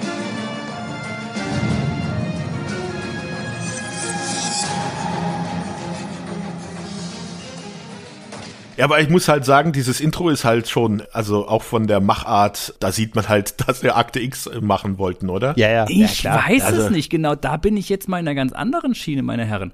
Wir haben, finde ich, ganz im Gegenteil eher so eine patriotische Betonung. Also gerade am Anfang geht es doch sehr patriotisch los, also sehr amerikanisch, auch mit der Flagge mhm. und so weiter. Bei Akte X, wo du diesen Hall-Effekt hast, da haben wir auch drüber gesprochen, dass der wohl eher per Zufall entstanden ist und diese mystischen Pfeifgeräusche und sowas, das haben wir ja hier alles gar nicht. Hier haben wir ja, das ist ja fast schon so ein bisschen treibend wie so eine Actionserie. Also das hätte ich schon eher mhm. so Richtung Jack im Auftrag der Ehre gedacht oder so. Ja, tatsächlich, es stimmt, wo du sagst, es ist ein bisschen Jack im Auftrag des der Ehre. Ja, es ist tatsächlich Patriotismus. Die Flagge, ne, der, der, der Score, also gerade ne, die, die Trompeten, die am Anfang, das, das kennst du also aus tausend, da haben schon Leute ganz oft an Arlington gestanden, als das gespielt wurde. oder auf Arlington gestanden und so. Das, das ist, das ist total so. Und dann geht es halt in diesen gesprochenen Text drauf mit diesem, mit dieser Catchphrase, Catch, Catchphrase, die Geschichte, wie wir sie kennen, ist eine Lüge. Genau. Wie gesagt, heute eine Telegram-Gruppe. ja, aber halt, ich meine halt so vom, von der Bildkomposition, du hast halt auch dann diese beiden Hauptdarsteller äh, mhm. im Vordergrund, fehlt eigentlich nur, dass sie ihre Personalausweise irgendwie ins Bild halten würden, die dann immer so, also so ja, abgehackten Standbildern eigentlich gezeigt werden. Also ja, also ich habe da fand das schon sehr, also von, von der auf der bildlichen Ebene jetzt ohne, wenn wir das Patriotismus weglassen, aber schon sehr stark an Akte X hat mich das schon erinnert. Ja, aber Sebastian, da können wir doch direkt bei den Darstellern einsteigen, denn es ist jetzt nicht nur, dass das vielleicht so ein bisschen an Akte X erinnert, auch die Zusammensetzung mit dem gut aussehenden äh, äh jungen mhm. Mann und seiner Begleiterin auf den ersten Blick kommt da auch so eine gewisse, Moment mal, die beiden mhm. kenne ich doch irgendwoher, aber es sind andere Darsteller. Also eine gewisse Parallelität ist vorhanden. Nur, dass sie halt keine Skeptikerin ist. Ja, sie ist, ja. äh, Gregor? Farblos. Sie, sie, ist sehr farblos. Ja, Eric Close ja. hat John Longard und Megan Ward spielt ja Kimberly Sayers, seine Freundin halt, aber sie ist auch tatsächlich nur seine Freundin irgendwie so ein bisschen. ja. Also sie, sie, also sie gewinnt, am Ende kriegt sie ja so ein bisschen, das ist echt, also die beiden, also ein klassisches Pärchen, die, die sind der frühen 60er, dieses, sie gehen nach Washington, um da, ne, wie gesagt, im öffentlichen Dienst zu arbeiten und so, und, aber es ist, es ist, beide sind als Hauptdarsteller, finde ich, also sowohl Eric Close wie auch Megan Ward, sehr farblos, muss man ja. tatsächlich sagen. Und ich habe gelesen, man hat gesagt, ja, man wollte die auch bewusst, dass es Newcomer sind, was ja auch okay ist, war bei Akte X ja auch nicht so, weil es ja so viele historische Persönlichkeiten gibt. Und man wollte da nicht, dass die ablenken, aber die lenken ja wirklich nicht ab. Also die sind beide sehr farblos. Also das sind auch für mich die, der große Schwachpunkt bei der Serie. Also ja. John Longard, gespielt von Eric Close, den kann man noch kennen äh, oder hat auf jeden Fall ziemlich lange dann bei Without a Trace mitgespielt gehabt. Mhm. Aber vorher war er, glaube ich, nur bei California Clan, bevor mhm. äh, hier Dax Geist gekommen ist. Also so eine Daily Soap, also jetzt keine große Karriere vorher, also Newcomer, wie du gesagt hast. Und er ist halt wirklich dieser äh, als Charakter dieser Mr. Nice Guy, dieser amerikanisches Idealbild eines Patrioten, mhm. aber aber sonst halt nichts hinterfüttert. So nicht so wie bei, wenn wir jetzt wieder einen Vergleich zur Akte X holen, Fox Mulder, der hat halt Ecken und Kanten, wo man sich reiben kann und das gibt's halt beim bei ihm hier bei diesem John gar nicht und halt noch schlimmer mhm. finde ich bei der Kimberly, also gespielt von der Megan Ward, die kennt man aus dem Film äh, Steinzeit Junior, weil sie der äh, Love Interest vom mhm. vom äh, nicht vom Frodo, sondern vom anderen vom, Hobbit, vom ja. Sean Aston. Und in Joe's Apartment hat sie dann noch, kannte ich sie noch her. Aber das sind halt auch keine Filme, wo man jetzt mit schauspielerischen Leistungen überragen muss. Und das ist halt auch bei, also ihr Spiel auch in der Serie hat mich so häufig so genervt, weil es auch so so ja. so halt so wirklich wirklich so, als wenn es ihr egal wäre, was da gerade passiert. Also die kriegt überhaupt kein Feeling in die Rolle, finde ich. Auch ihr Charakter ist halt, der kriegt dann so in dem letzten Drittel der Serie kriegt sie dann wenigstens eine interessante Storyline. Ja. Aber vorher ist sie ja wirklich eigentlich nur irgendwie die Freundin. Mitläuferin, die Freundin. Also ja. es ist so, äh, bei der Serie ist, äh, wir hatten ja erwähnt, äh, Aliens natürlich, aber mhm. es gibt ja so zwei Gruppierungen von den Aliens. Es gibt einmal die Grey, also diese typischen Aliens, wie wir sie aus, aus allen möglichen Filmen der damaligen Zeit kennen, diese grauen kleinen Aliens. Und dann gibt es noch diese, diese Körperfresser, also so diese, die, die sich halt in deinen Körper einnisten. Die Gang, Gang, ja, ja. Genau. Eigentlichen Parasiten, ja. Also die, äh, auch in den 70er Jahren typisches Filmthema mit die Körperfresser kommen und was weiß ich nicht alles. Und sie hatte ja einen in sich und konnte den abstoßen und das wird dann noch ab und zu mal in der ersten Hälfte dazu verwendet, dass sie dann irgendwie Gefühle hat die sie dann zu den einzelnen Handlungssträngen bringen. Aber ansonsten ist die eigentlich für die ersten drei Viertel der Serie, kann man, hätte man sie auch komplett rausschreiben können. Richtig. Hätten, das hätte ist, nicht geschadet. Ja, und das wird halt dadurch noch verstärkt, dass sie halt mit JT Walsh als Frank Buck so ein Schwergewicht als Schauspieler noch als ja. Nebenpart kriegt. Gerade er John. Für John, das ist echt, das ist, weiß ich nicht, das ist, wenn du der 0815 Typ von der Straße bist und du musst, weiß ich nicht, plötzlich gegen, weiß ich nicht, den größten, besten Schauspieler aller Zeiten spielen, so ein bisschen. Ja. Das, da fällt es halt noch mehr ab halt, ne? Und weil JT Wedge, der ist wirklich äh, schauspielerisch das absolute Schwergewicht halt oder das Licht quasi. Das, was John gesucht hat. Äh, in, als er nach, nee, er sagt es tatsächlich. Er sagt, ich zitiere, ich bin nach Washington gegangen, um im Licht zu stehen und für meine Ideale zu kämpfen. also, der Typ sieht doch aus wie ein, wie ein Typ vom. Die beiden sehen halt aus wie die, die du auf dem Werbeposter packen würdest für einen öffentlichen Dienst. ja, ja, ja, Das ist das große Problem. Ja, sie haben nicht wirklich eine, eine richtige ja, Chemie zueinander. Also, dass das, ja. dieses Casting-Couple oder dieses Couple so gecastet wurde, hat mich sehr, sehr überrascht. Das, weil da, da funktioniert gar nichts, da harmoniert gar nichts. Mal abgesehen davon, 60er Jahre und nicht verheiratet, noch immer hier Freundin. Was ja, ist denn das? Sie lehnt's ab. Ja, das ist der einzige Charakterzug, der dann da vielleicht irgendwie ja. leicht eine Kante hat, aber es wird auch nicht weiter vertieft dann. Hm, aber ja, das ist wirklich, glaube ich, das große, große Hauptproblem. Man muss aber auch sagen, dass die Drehbuchautoren ihnen aber halt, halt auch nicht leicht machen, weil sie geben halt den Charakteren auch wirklich hintergrundmäßig überhaupt nichts, wo man irgendwie mal eine Rolle irgendwie besonders anlegen könnte.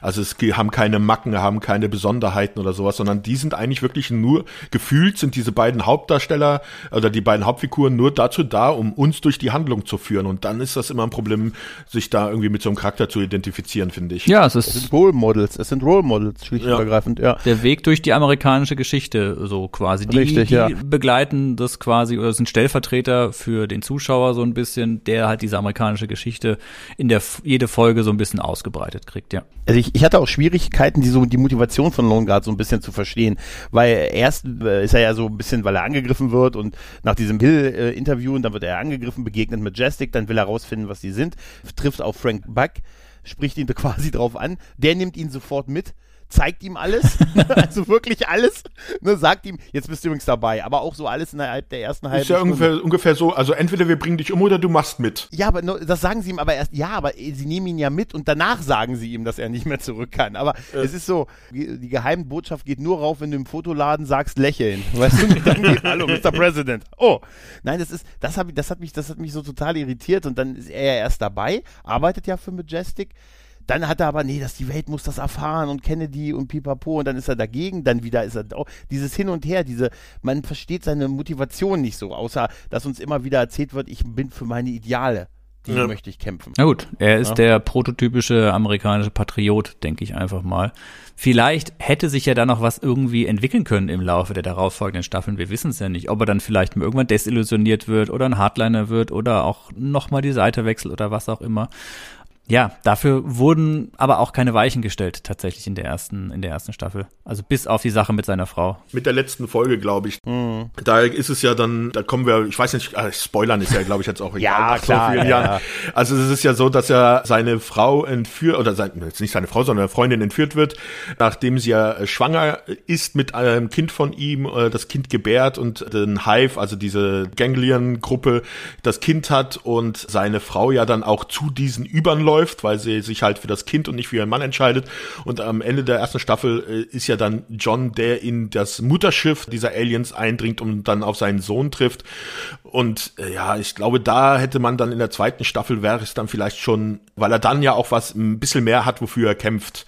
Also nicht nur für seine Ideale, sondern halt dann für seinen Sohn und für seine Freundin, Geliebte, äh, Schrägstrich. Also er hätte Motivation, die man dann auch äh, nachvollziehen kann. Es ist auch interessant, dass er am Ende, äh, spricht er ja noch so einen Audiokommentar aus der Zukunft raus, aus dem Jahr irgendwie 99 oder 2000 und gibt einem ja noch so eine Botschaft mit, die wahrscheinlich aufgenommen wurde, weil die wussten, dass die Serie nicht ja, weitergeht. Das ja. denke ich auch. So ja. wirkt es, weil die wirkt so ein bisschen draufgestüpft und er sagt dann so, und jetzt sind wir, ich spreche zu euch, also erfahren wir, okay, Lone Guard bleibt bis zum Ende quasi dabei und so und gibt einem dann noch so eine positive Botschaft mit, be brave halt und pipapo. Das ist ja auch wirklich interessant. Ich fand fand diesen, diesen Teil, da hast du recht, das gibt ihm dann zum ersten Mal so ein bisschen Gravitas. Aber ich fand nichtsdestotrotz diese, dass sie ihn aufs Raumschiff geschickt haben, ich fand das, das wirklich geil durchdacht, dass sie, dass sie erkannt haben, nach welchem Muster Leute entführt werden und dann sich einfach in das Bett gelegt haben von den Leuten, die jetzt von Ronald Reagan im Prinzip ja. Das ist, und das fand ich irgendwie, wir wissen, nach welcher Muster die jetzt Leute entführen, die Aliens. Das ist nicht willkürlich, da gibt es einen Plan, Genpool und so. Ich fand, das haben sie gar nicht so schlecht erklärt, aber dass man es dann genau den Tag auch weiß und sagt, hier, raus hier, ne? Mit, Mittwochs ist immer Alien-Tag, ne? Mittwoch ist immer, ey, ja, Donnerstagabend, 20.15 Uhr. Ja, da ja. wird immer, da finden die Entführungen statt. Und dann werde ich mir, da ihr, müssen wir noch reden, gleich mit Jerry, mit Jerry Rain ins Bett legen. Eoe macht. Ja, aber man, über die Intelligenz oder wie halt die Aliens vorgehen, das ist halt auch in der Serie etwas, naja, also so wie sie es halt gerade immer brauchen. Also. Ja, ja. Ja, das ist leider der nächste Schwachpunkt, dass wir da teilweise sehr dünne Drehbücher haben. Wir haben, finde ich, eine an sich einen soliden Aufhänger und ein solides Konzept das man stark hätte umsetzen können, aber ja. Da muss ich ja sowieso was sagen. Also ich hatte ja die Serie, wie ich am Anfang gesagt hatte, vorher nicht gekannt und habe mir jetzt dann angeschaut und ich habe halt angefangen mit dem Pilotfilm und dann sehe ich da im Piloten auf einmal, dass die Regie geführt worden ist von Toe Pooper. Ja. Und dann ja. sitze ich da, ich so, was? Okay, das kann nur gut werden. Und dann sehe ich diesen Pilotfilm und den Pilotfilm fand ich richtig gut. Also der hat mir richtig mhm. gefallen. Und die nächste Folge auch dann, das ist ja die dann, wo Kennedy erschossen wird, die hat auch noch so richtig so dazu gepasst, so als, dass es diese drei Folgen wirklich so ein Komplettsatz waren. Und da dachte ich, mein Gott, wie wollen die dann jetzt so, hier so durchgehend 20 Folgen durcherzählen? Es wird ja der Hammer. Und dann auf einmal nach dieser dritten Folge hast du dann so einen Cut und dann hast du ja wirklich so eine Art Kimball auf der Flucht äh, Prinzip wo die beiden dann immer an einen anderen Standort kommen und dann dort irgendwie die Aliens verfolgen oder halt auf Aliens treffen. Und erst dann so im letzten Viertel hast du dann wieder, kommst dann wieder so, wo dann so wirklich die Story wirklich vorangetrieben wird. Also die wird zwar auch in den Folgen dazwischen drin kommen immer wieder Sachen, die dann halt erwähnt werden oder sowas, aber eigentlich sind das abgeschlossene Folgen.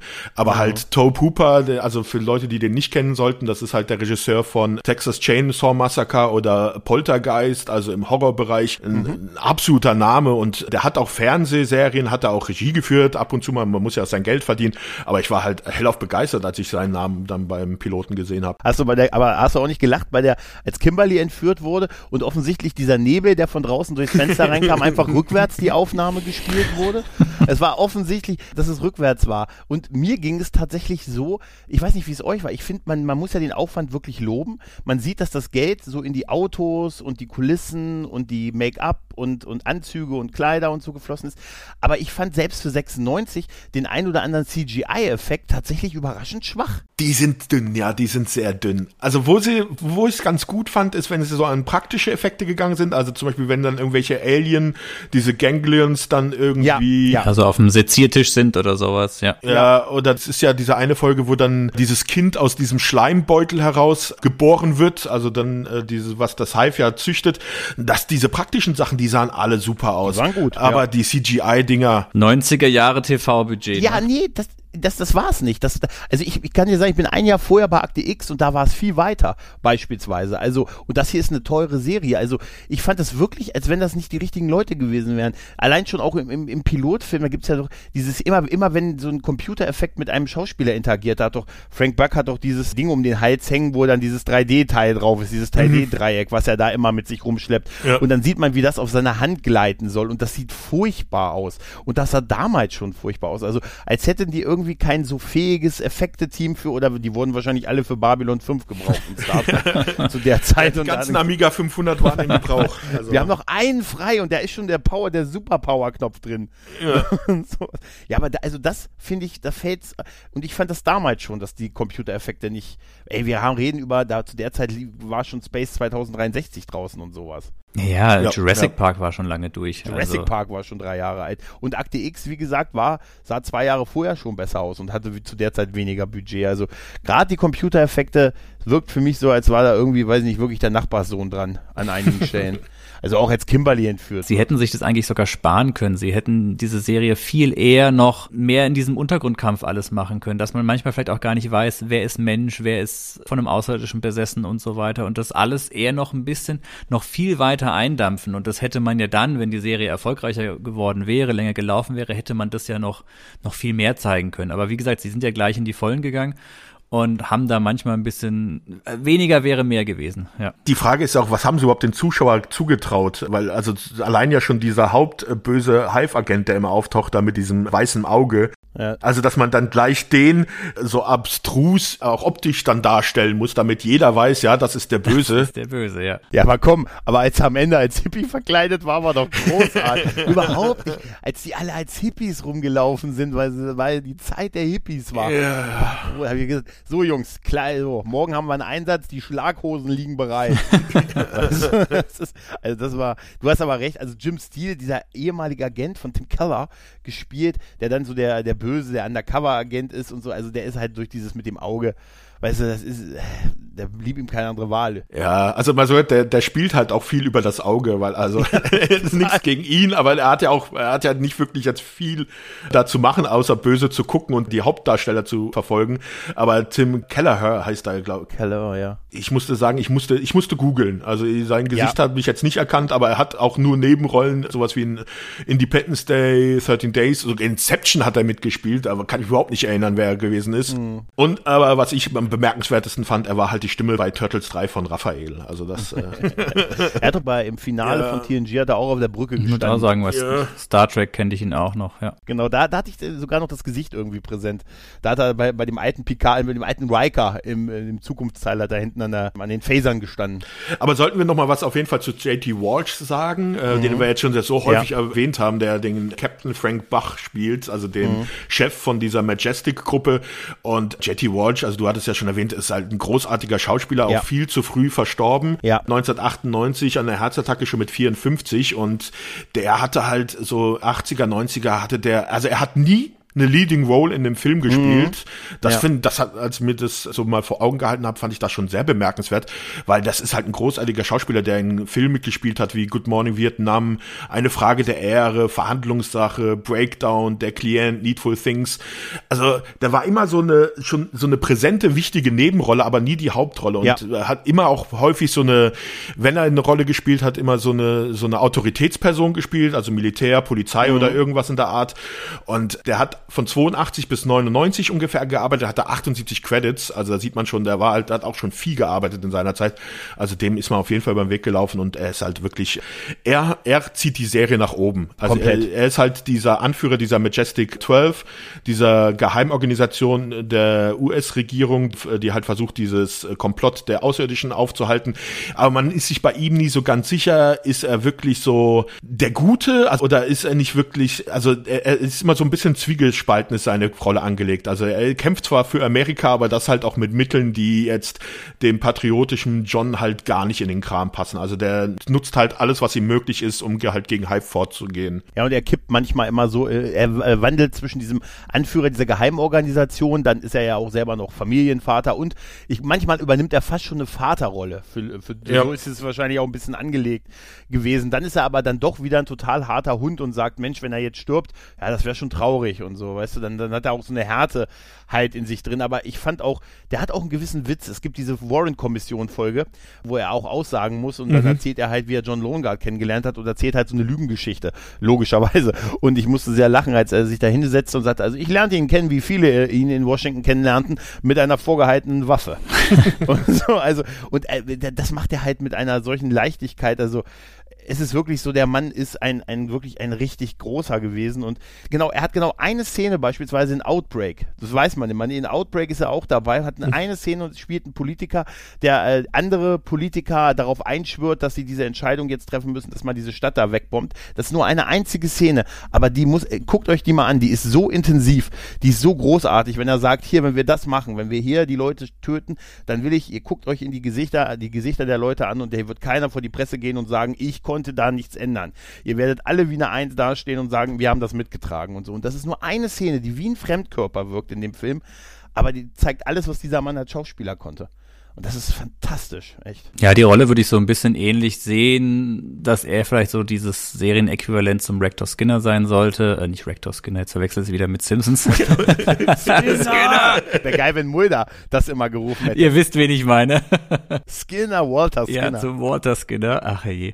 Ja, dass er da so ein bisschen diese Schlüsselposition einnehmen sollte, die eben bei Akte X von Skinner besetzt war. Aber ja, er ist wirklich die mit die stärkste Figur in dieser Serie. Ich hatte ihn noch gesehen in dem Film, diese Stephen King-Verfilmung in einer kleinen Stadt. Ich glaube, da hat er eine Needful etwas, Things, genau, da hat er eine etwas äh, ausführlichere Rolle. Ansonsten ist es wirklich einer von diesen, ja, Nebenschauspielern, wo man immer denkt, der war doch in dem die Hauptrolle oder da war er irgendwie ein ganz Mhm. wichtiger, aber er war immer nur irgendwo nebendran. Also total faszinierend. Halt auch wirklich viel zu früh gestorben und schon so lange. Ich war ganz überrascht, als ich dachte, 98 ist der schon gestorben. Das war ein Jahr, nachdem die hier fertig waren und dachte, 98 der ist schon fast 24 Jahre tot. Und ich kenne ihn auch noch so aus Breakdown mit Russell Crowe, wo er, äh, Russell Crowe, mit, äh, Russell, Kurt Russell. Hier, Kurt, Kurt, der andere Russell, genau. Wo er, da spielt er so den Antagonisten und so und das macht er auch richtig, richtig, richtig gut. Mhm. Er hat halt häufig immer auch Psychopathen gespielt. Oder Militär. Ja, Militär oder Psychopathen. Ja, ja. Ich glaube, für ihn war es nicht immer ganz angenehm in Hollywood, weil er halt wirklich so Typecast war. Und aber ich glaube, also der hätte wahrscheinlich später noch, hätte der, wenn der weit länger gelebt hätte, würde er mit zu den großen Szenen, weil da wäre Ja. bestimmt noch vieles gekommen. Also es ist ja nicht umsonst, dass ja Jack Nicholson auch, als er seinen Oscar gewonnen hatte für eine Frage der Ehre, dann ihm J.T. Walsh posthum ihm dem gewidmet hat. Also Nee, ähm, das war ein anderer. Das war. war, war das nicht für eine Frage der Be Ehre? nee, ich glaube, besser geht's nicht. Oder besser so. geht's Da- ich nicht, glaub, hat er Das gewonnen. war zu der Zeit auf, äh, irgendwie. ah nee, stimmt, der Frage Zeit- der Ehre wäre gar nicht möglich gewesen, weil er da noch gelebt hat, ja. Das wäre ja. etwas, ja. Aber da haben stimmt, die ja. halt zusammengespielt halt. Ja, ne? ja, ja. Ich wollte gerade sagen, eine Frage der Ehre, das war doch dieses, dieses Landwirtschaftsdrama, oder? Was? Ehre, weißt Der du? Pilotfilm von Jack ist das, weißt du? Das ist der Pilotfilm von Jack. Oh ja, das Nein, ist auch aber- gut, ja. Komm, ein bisschen schon, oder? Ja, das wahrscheinlich wurde Jack deswegen überhaupt gemacht. Also. Das sind immer noch, wir haben genau dreimal einen Start vom Flugzeugträger, Jungs. Diese Szene müssen wir irgendwie immer wieder recyceln. Nein, aber und äh, wenn du aber so jemanden drin hast wie ihn, dann ist es halt, dann, dann fallen schwächere Schauspieler halt nochmal doppelt auf. Mhm. Ja, ja. Ne? Und das ist äh, bei der Serie ganz, ganz stark halt. Ich finde noch, man kann Connor O'Farrell noch erwähnen, der hier Phil Albano spielt. Das ist der Sicherheitschef von Majestic 12, also sowas wie sein erster auf Die seine Nummer 1. Oder ja, Nummer genau. 1, ja. Seine Nummer eins quasi, der ja auch am Ende sich auch als, wie gesagt, wir spoilern ja am Ende auch, als jemand, der freiwillig zu den Aliens gegangen ist, der nicht übernommen wurde, sondern gesagt hat, hier, ich mach rüber, ich unterwerfe mich, ne?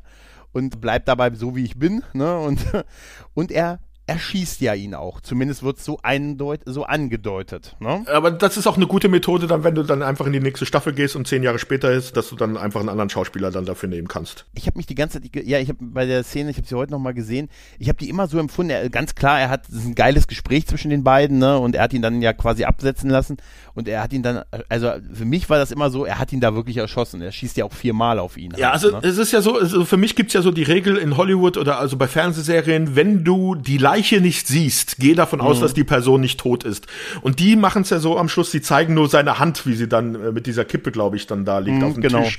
Und das ist halt so ein Halbding. Also äh, ich glaube, sie, sie haben sich auch freigelassen, dass wenn sie dann in die zweite Staffel gekommen wären, dann hättest du dir entweder sagen können, er ist tot, oder du hättest auch sagen können, er hat ihn im Kopf getroffen, aber es war halt nicht tödlich, hat halt irgendeine Hirnpartie getroffen, die unwichtig ist oder sowas, keine Ahnung. Nee, du hast schon recht, also man sieht's halt nicht ein, es impliziert es aber sehr stark Ja, halt. das ne? schon, ja, ja. Ne? Aber er macht, aber Conor Farrell macht es, macht es sehr, sehr gut. Ja, den kennt man auch. Also jetzt ist auch eher ein Schauspieler, der sehr viel in Nebenrollen gespielt hatte. Bei CSI ist er auf ganze 13 Episoden gekommen. Mhm. Wir kennen ihn jetzt, der Dominik jetzt nicht, aber wir kennen ihn aus der vierten Staffel von Buffy. Da konnte Oh. er einen Stimmt. der Colonels spielen vom Militär. Von der Initiative, ne? Genau, von der War das, Initiative. ja. Und bei einem Film, wo ich ihn noch herkenne, war mit Kevin Bacon, der Echoes. Stimmt. Auch ja. ein sehr unterschätzter Film, also Ja. da spielt er auch mit. Aber ansonsten halt auch eigentlich so als Nebenrollen von Serie zu Serie gehüpft. Ja gut, ich kenne ihn noch aus einer, ich glaube, ein oder zwei Folgen Enterprise, da war er auch dabei. Da hat er auch mitgespielt. Und äh, was war denn nochmal Buffy? Die Freundin von Angel. Weißt du? Das war dieser Film, nicht wahr? Da war doch, da gab's doch mal einen Film, Buffy. Ja, der Film ist auch super.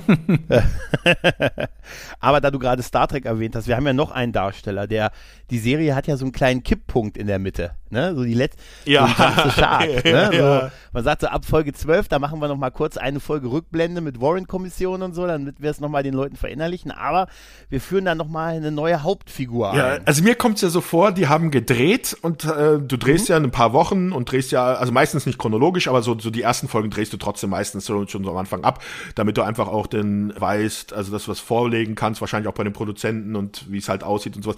Die haben wahrscheinlich so sechs, sieben Folgen gedreht, die Produzenten haben sich angeguckt, haben sich gedacht, Alter, Also mit der Hauptdarstellerin. Wir haben ein Problem. Das geht ja. nicht, das geht nicht. Ich kann ey. mir das aber wirklich bildlich vorstellen, so ja. wie er es beschreibt. Ich glaube, so war das. Ja, das ne? geht nicht, Leute. Da, da müssen wir was machen, ja. Das können wir vergessen mit der. Also den Typen, den kriegen wir noch irgendwie durch. ja. Aber sie. Aber ja, die haben, die haben gesagt, okay, ja gut, aber wie ist denn jetzt die Szene ohne das Lichtdubel? das ist nicht das Lichtdubel, das ist wie. Nee, ich glaube, er hat recht. Ich glaube wirklich, dass das genau so gelaufen ist. Sie gesagt haben, das ist, also bitte, die, wenn wir, wenn, die darf nur vor weißen Wänden spielen, weil sonst ist sie noch mhm. farbloser.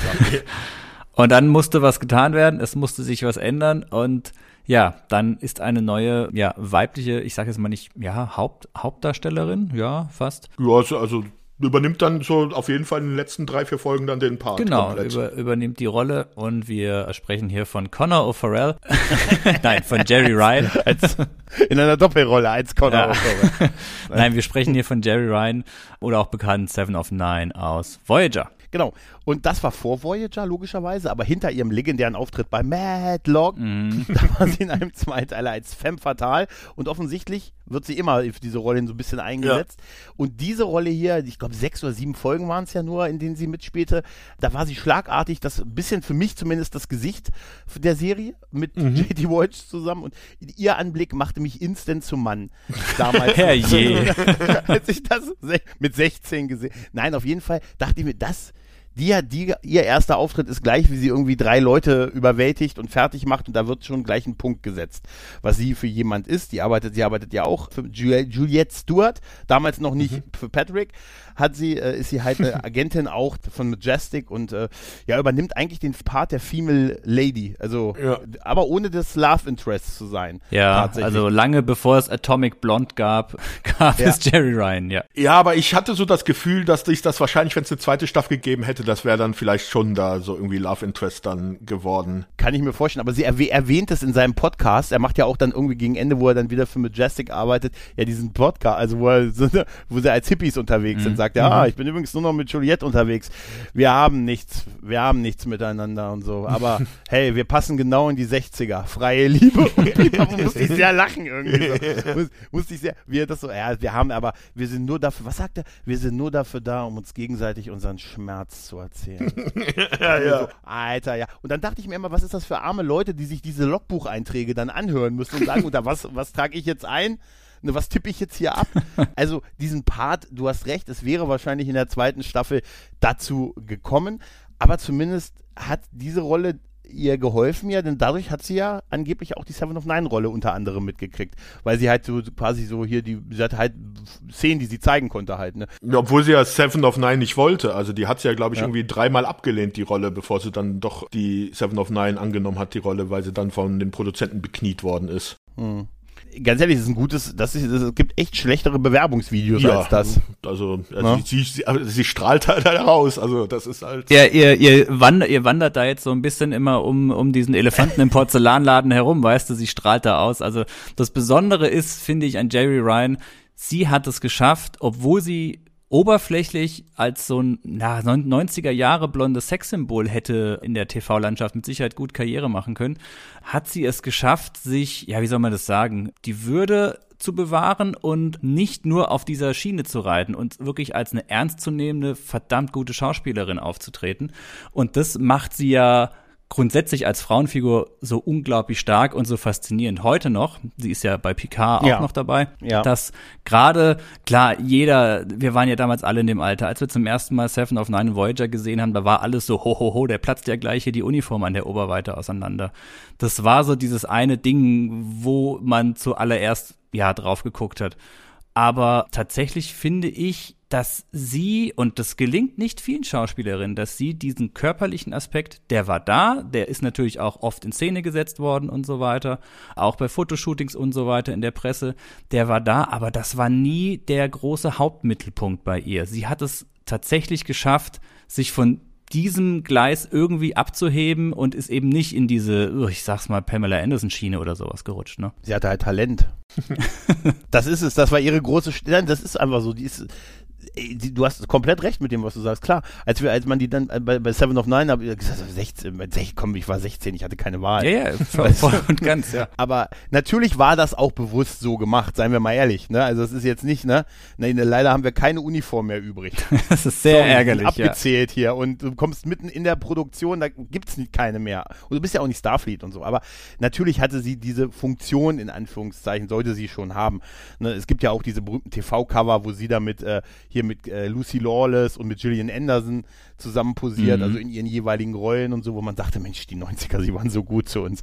Aber, aber, aber das, sie, sie hatte halt wirklich Talent und hat genau das sehr gut für sich ausnutzen können. Aber sie ist ja auch häufig immer in Serien kommt sie immer erst später rein, also immer erst im Laufe mhm. der Serie, um halt irgendwie anscheinend so eine Serie auch ein bisschen optisch so mitzuretten. Also bei Voyager war sie auch erst ab Staffel 4, glaube ich, dann, oder? Mhm. Ja. Ist sie dann dazu gekommen, weil Voyager ja auch ein bisschen geschwächelt hatte. Bei Boston Public war sie auch nicht bei, von Anfang an dabei, sondern glaube ich erst ab der zweiten Staffel oder sowas.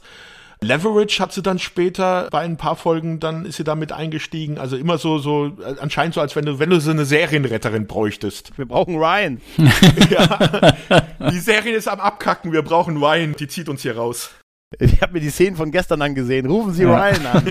Rufen Sie, Sie, du meinst sowas wie Save It Private Ryan? Ja. so genau, ja. Nee, aber das, das ist auch so, ja. Aber sie hat durchgängig, also sie hat ja wirklich auch viel gemacht in den letzten Jahrzehnten tatsächlich. Also war schon sehr präsent. Ich glaube auch, um den Bogen zu schließen zu deinem Dracula 3000, ich glaube, in dem ersten Dracula war sie sogar auch mit dabei. Also den aus mhm. 2000 mit Jared Butler. Ich glaube, da hat sie auch eins seiner Vampir-Girls gespielt und so. Und ja. Sie war auch immer in Fernsehserien dabei. Also sie hat, sie hat ja. bei Bosch hat sie mitgespielt. Also bis, bis heute ist sie dabei. Sie hat mal eine einzelne Folge bei Arrow war sie dabei. Warehouse 13, Law and Order. Also da gibt's ja so viele Sachen, wo sie halt immer mal wieder auftaucht. Und ja, gut, jetzt seit 2020 ja durchgehend bei Picard, ja. Man darf auch nicht vergessen, sie ist jetzt Mitte 50 und das ist ja ein Alter, wo Frauen in Hollywood oder im Fernseh- und Filmgeschäft sowieso ziemliche Probleme in Amerika haben oder als weltweit. Dafür ist sie dann doch schon noch recht präsent eigentlich. Das zeigt halt, wie, wie geschätzt sie halt auch ist. Hm. Ich denke mal, in, wenn wir in äh, vielleicht absehbarer Zeit auch mal über Voyager sprechen werden, werden wir mit Sicherheit auch noch mal sehr detailliert auf Jerry Ryan ja. eingehen, weil da gibt es viel zu erzählen, was sie auch so im Privatleben macht. Wirklich eine faszinierende Persönlichkeit und ja, für Voyager war sie eine Riesenbereicherung und für Dark Skies hätte sie auch tatsächlich, oder war sie ja im Prinzip. War sie? War sie wirklich war eine sie? Bereicherung. Ja, sie hat eigentlich was die Hauptdarsteller angeht, hat sie dann die Hosen an. Ne? Sie kommt dann in die Serie rein ja, total. und übernimmt das Im wahrsten Sinn des Wortes. Ja. Also sie schlägt die beiden Hauptdarsteller im Prinzip nieder und deren Bewacher. Ne? Und bedroht die erstmal. Und dann kommt das Intro. Also eigentlich so schön symbolisch, mhm. tatsächlich. Ja, ja. Ja. Und danach wird sie uns ja auch immer so, sie kommt dann überall rein und da wird gerade dann, als das hier Majestic gestürmt wird vom Verteidigungsministerium, was ich auch super finde, ist ja trotzdem noch eine Regierungsbehörde, muss aber trotzdem erstmal gestürmt mhm. werden und so. Und da ist, sie kommt ja dann da raus und kann trotzdem als Anwältin sich auch ins Gefängnis und sie kommt zwischendurch, kann sie auch beim Chef des FBIs im Bett auftauchen, ne, und dann hier bei Hoover. Sie ist ja bei, sie erpresst ja Hoover noch von Hand quasi mit vorgehaltener Waffe halt, ne? Also da, die wird uns schon so als super, äh, super geile Spionin irgendwie präsentiert, wo man dann schon sagt, Mensch, wo warst du denn am Anfang der Serie? Ja, da hatten die die Szenen mit Megan Ward noch nicht gesehen, deshalb. Die ist halt auch komplett dann vom Charakter her 180-Grad-Wendung gegenüber dieser Kimberly Sawyer. Mhm. Die haben sich halt nicht nur die Schauspieler, sondern haben sie wahrscheinlich auch gedacht, dass die Rolle halt überhaupt nicht funktioniert und dann brauchen wir was komplett anderes. Ja, es ist natürlich tendenziell un Anführungszeichen unrealistisch, dass es so eine Frauenfigur in den 60er Jahren theoretisch gegeben hätte, weil die Serie ja schon guckt, ein realistisches Bild der 60er darzustellen eben wie, wie Männer, Frauen in der Zeit in der Gesellschaft eben eingebunden waren und da bricht sie schon so ziemlich aus allem raus. Also sie wirkt schon eher wie ein moderner Charakter aus den, ja, tatsächlich aus den 90ern, der da plötzlich alles, alles ziemlich, ziemlich aufmischt. Ne? Aber also auf jeden Fall ist die Serie, also das, mit, wo sie dann dabei ist, ist für mich tatsächlich nach dem Pilotfilm der beste Part aber der Serie. Mhm. Tatsächlich. Also die ganze Dynamik, die dann entsteht, es ist wirklich wie so ein Jump the Shark.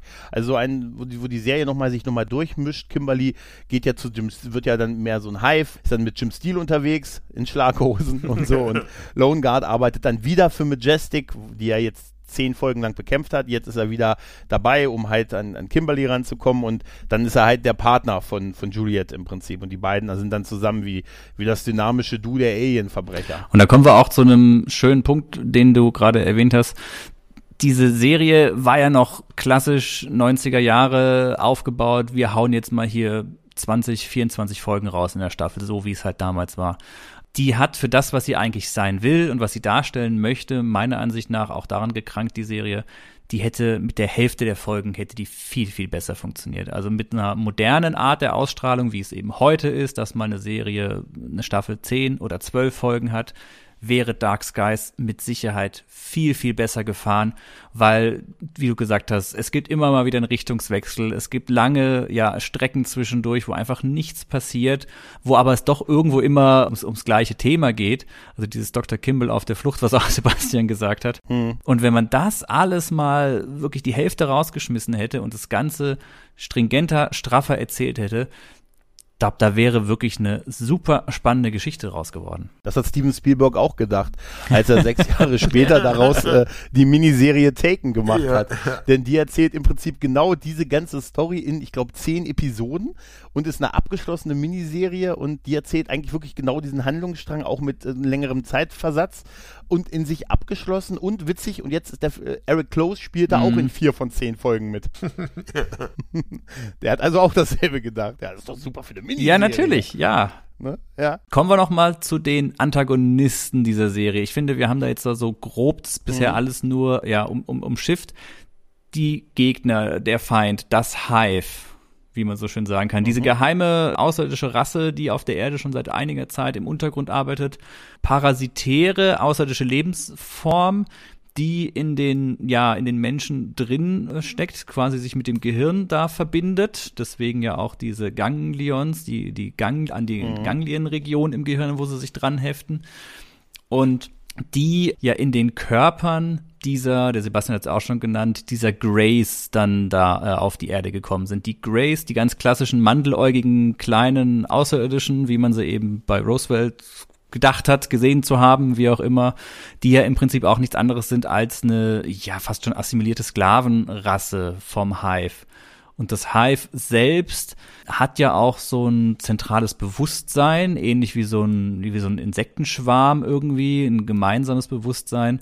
Da ist ja auch wieder diese ganze Körperfresser-Sache drin, was ja auch wieder schön irgendwo in die 60er Jahre mit reinspielt, mit so einer gewissen Angst vor den, den bösen Kommunisten, was ja auch wieder dieses, dieses Thema eben von den Körperfressern mm, war. Ja. Da hätte ja über die Jahre hinweg, hätte da bestimmt noch eine sehr spannende, interessante Entwicklung stattfinden können, zumal ja auch man merkt ja da schon, dass dieses Hive jetzt nicht unbedingt diese große Allmacht ist, die da jetzt auf der Erde landet und anfängt, die gesamte Menschheit zu assimilieren, zu unterwerfen und dann die Erde auszubeuten, sondern die haben ja auch so ein bisschen ihre Probleme. Die wissen nämlich auch nicht, warum manche menschliche Körper diese Hive-Wesen abstoßen.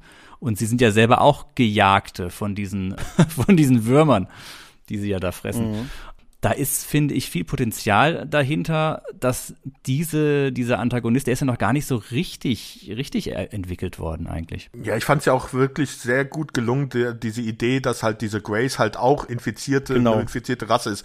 Weil das hat dir dann für später sehr viel Potenzial gegeben, dass du dann halt auf einmal dann die Grace dann zum Beispiel auch als Verbündete haben hättest können, wenn du die befreien kannst. Aber, aber das war halt mal auch ne, was anderes. Also sonst waren ja immer die Grace immer die Außerirdischen, die halt irgendwie die Leute entführt haben in Filmen oder Serien zu der früheren Zeit.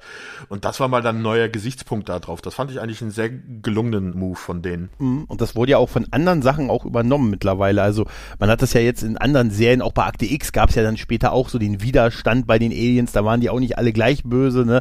Dann gab es ja diese Widerstandsgruppe, die dann ne, sich, sich befreit hat und auch eigentlich nicht, nicht die Menschen versklaven wollte und so. Also ich finde, das hat schon einiges auch inspiriert halt. Weil es war wirklich clever zu sagen, mal klar, der klassische Gegner sind halt die Grays, die sehen halt so aus. Hier Roswell, New Mexico, interessantes Jahr 1947 für unsere kleine Stadt und so. Und dass sie es halt nicht sind, dass sie auch nur, dass sie das sind, was aus der Menschheit werden wird, wenn die genau. mit ihrer Invasion erfolgreich sind. Und das, das hat was. Und vor allen Dingen durch dieses Übernehmen von den Leuten, durch mit den Ganglions, hat es eine permanente Bedrohung, die du hast halt. Ne? Dass du nicht weißt, ist der ein Alien oder nicht. Das machen die ja auch. Es ist ähnlich wie mit den Wechselbelgern bei Deep Space Nine. Mhm. Ne? So ein bisschen, dass man ne, sagt, ja Mensch, die müssen doch ständig da irgendwas trinken, damit sie beweisen, dass sie nicht besetzt, besessen sind. genau.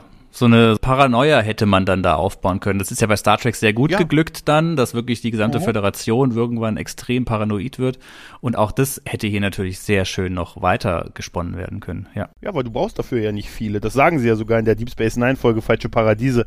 Wir sagen, weißt du, wie viele es von uns gibt? Vier. Vier sind völlig mhm. ausreichend für dieses Chaos hier. Und das wäre, das wird uns ja auch in der Serie impliziert, dass es diese, dass diese Lösung, diese, die sie da haben, was sie dieses Zeug da trinken, damit die Ganglions dann irgendwie aus dem Kopf rauskommen, dass das auch nicht auf Dauer funktioniert, weil sie sind ja schon in der nächsten Evolutionsstufe mit den Computerchips und so und dass man das dann nicht mehr so einfach feststellen kann und wenn das neue Millennium ansteht, das wird da ja ganz konkret gesagt, dann sind wir in allem, in Technik und in mhm. Menschen halt. So also diese lautlose Invasion im Prinzip. Und das Motiv, das ist schon wirklich sehr geil. Also, das ist nicht einfach nur die Grace sind, die, wo man sich dann immer fragt, ja, aber wenn die so mächtig sind, warum kommen die nicht einfach mit ihren 95 ja. Millionen Raumschiffen? Und dann gibt's ja auch noch diesen, diesen zehnten Planeten. Das ist dieses mhm. Mysterium, was sie am Ende der Serie plötzlich aufmachen. Es gibt da neun Planeten im Sonnensystem, aber da ist übrigens noch einer. Ja, der geheime, der geheime zehnte Planet, ja. Der Reserveplanet, mhm. ja. Vielleicht, vielleicht Earth 2. Vielleicht das ist aber auch ein bekanntes Science-Fiction-Motiv, dass es halt noch diesen geheimen ja. Planeten irgendwo im, im Schatten gibt. Ja. Also das muss man sowieso sagen. Also die Serie hat selbst eigentlich nichts Neues. Sie greift auf alle möglichen Dinge zu, die es halt schon gab. Also die Grace gab es schon, dann auch diese Ganglions, also die gab es dann auch schon als Körperfresser. Also das sind alles mhm. Themen, die es schon irgendwo gab und die haben sie halt alle dann nur zusammengeführt in eine Serie. Also ist, aber das eigentlich im Grunde nicht schlecht. Also ja. wie gesagt, äh, kürzer, mit, weil es gibt halt viele Folgen, die einfach nur so sich anfühlen, damit sie auf ihre Anzahl kommen. Also die haben einfach keinen Sinn dann für die Geschichte, dass sie weitergeführt wird. Aber weniger Geschichten, bessere Hauptdarsteller und das Ding hätte, glaube ich, funktioniert. Die, die Hauptdarsteller sind definitiv mit der Schwachstellen, warum es nicht funktioniert hat. Heute, aber wenn man das heute sich anguckt, was mir ein bisschen übel heute auch ein bisschen, also aus der Zeit heraus aufstößt, ist, wir haben ja auch so Szenen, dann gibt's ja die berühmte Hauptdarsteller hält eine Rede, ne? Bei dieser Warren-Kommissionsfolge ist das mhm. so. Das ist dann John Longard sein, der redet dann immer wieder von der Wahrheit. Ne? Mhm. Ich kenne die Wahrheit. Aber er, dann denke ich mir, jetzt sag's doch mal konkret. Ja. Sich einfach nur hinstellen. Und das ist so ein Ding, da denkt man heute, heute 1A Schwurbelei, Telegram-Gruppe und vom Reichstag stehen.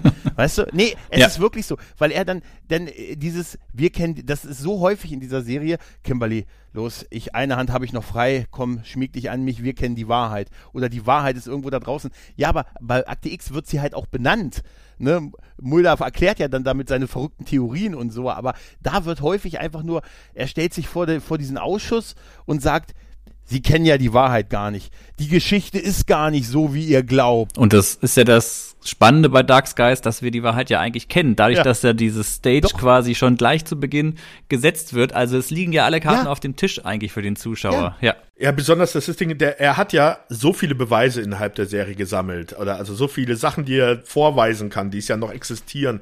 Es gibt ja dieses eine Raumschiff in Alaska, das sie nicht bergen konnten, weil sonst explodiert worden wäre. Aber das ist ja, mhm. ah nee, das ist explodiert. Aber die Reste wären ja noch da. Der hat ja so viele Sachen, der müsste ja, und in den 60er Jahren, da wenn dann eine Zeitung was geschrieben hat, hat man das auch geglaubt. Da gab es nicht diese, wo alle Fake News schreien wie heutzutage. Ja, genau. Sondern damals war es in, der, ist in der Presse, dann wurde das geglaubt. Der hätte ja eigentlich nur mal zu einer Zeitung gehen müssen, dann hätte sie sagen müssen, da müsst ihr hingehen, da müsst ihr hingehen, da müsst ihr hingehen, da habt ihr alle Beweise. Aber macht er ja nicht. Und das ist halt auch so, er will, dass alle wissen, was los ist, aber er macht's ja nicht. Also. Ja, ja er, er vertraut der Macht auf sein Wort, ohne eine, Aus ohne, ohne Beweise und so ja. vorzulegen. Das ist, wo ich mir denke, ey, du wirkst wirklich wie ein Spinner. Ja. ganz ehrlich. Ich meine, das ist bei Mulder auch so. Bei Mulder wirkt, den, wenn du den heute, die Folgen gerade so am Anfang ansiehst, denkst du auch oft, Alter, ich hätte es ja auch nicht geglaubt. Aber er hat halt Scully, die nachfragt. Aber es ist ja auch seine Rolle so angelegt, dass man ja, ja auch, äh, dass, dass er Mulder auch ein Spinner ist. Das ist aber bei ihm ja, nicht der Fall. Das ist, genau das ist, weil es halt da von Anfang an alles klar ist. Das ist es halt. Und nur weil wir es gesehen haben, habe hab ich das manchmal das Gefühl, ja, eine große Rede ist vom Kampf toll, aber im Gerichtssaal ist es auch schon ein bisschen schwierig, so mit Beweis. Vor wenn du die Leute motivieren musst und so, und dann ist das dann tatsächlich so ein bisschen schwierig halt, ne? Und dann ist er halt auch noch nicht der beste Schauspieler. Also ich kann, wie gesagt, mir durchaus vorstellen, dass der Erfolg nicht da war. Ich habe mal in die Quoten geguckt, da gab es eine Bemerkung zu, die Serie wäre quotentechnisch am unteren Ende des Erträglichen gewesen. also des noch Erträglichen gewesen. Das war so eine Aussage der NBC und es gab die Aussage, dass halt die Serie halt so teuer war, dass man sie nicht gleich abgesetzt hat, aber man hat sie auch nicht alleine produziert. Da waren halt viele beteiligt und das hat es auch noch schwieriger gemacht, die dann zu halten. Und deshalb war, glaube ich, dann die Entscheidung nach einer Staffel zu sagen, nee, dann muss der Pretender und der Profiler, die machen das jetzt hier, die machen das jetzt alleine. Ich glaube, die war dann schon klar und ich glaube, der Erfolg war einfach, an einigen Stellen ist die fortlaufende Handlung für die Serie wirklich ein Segen gewesen, aber halt auch, wie ihr gesagt habt, auch aufgrund der Anzahl der Folgen auch wiederum eine Schwäche. Ja, ich glaube auch einfach, dass wahrscheinlich auch einfach die Erwartungshaltung dann von den von den Fernsehsendern dann auch. Du, du hast halt hier, du hast Akte X, das ist ein Riesenerfolg ja.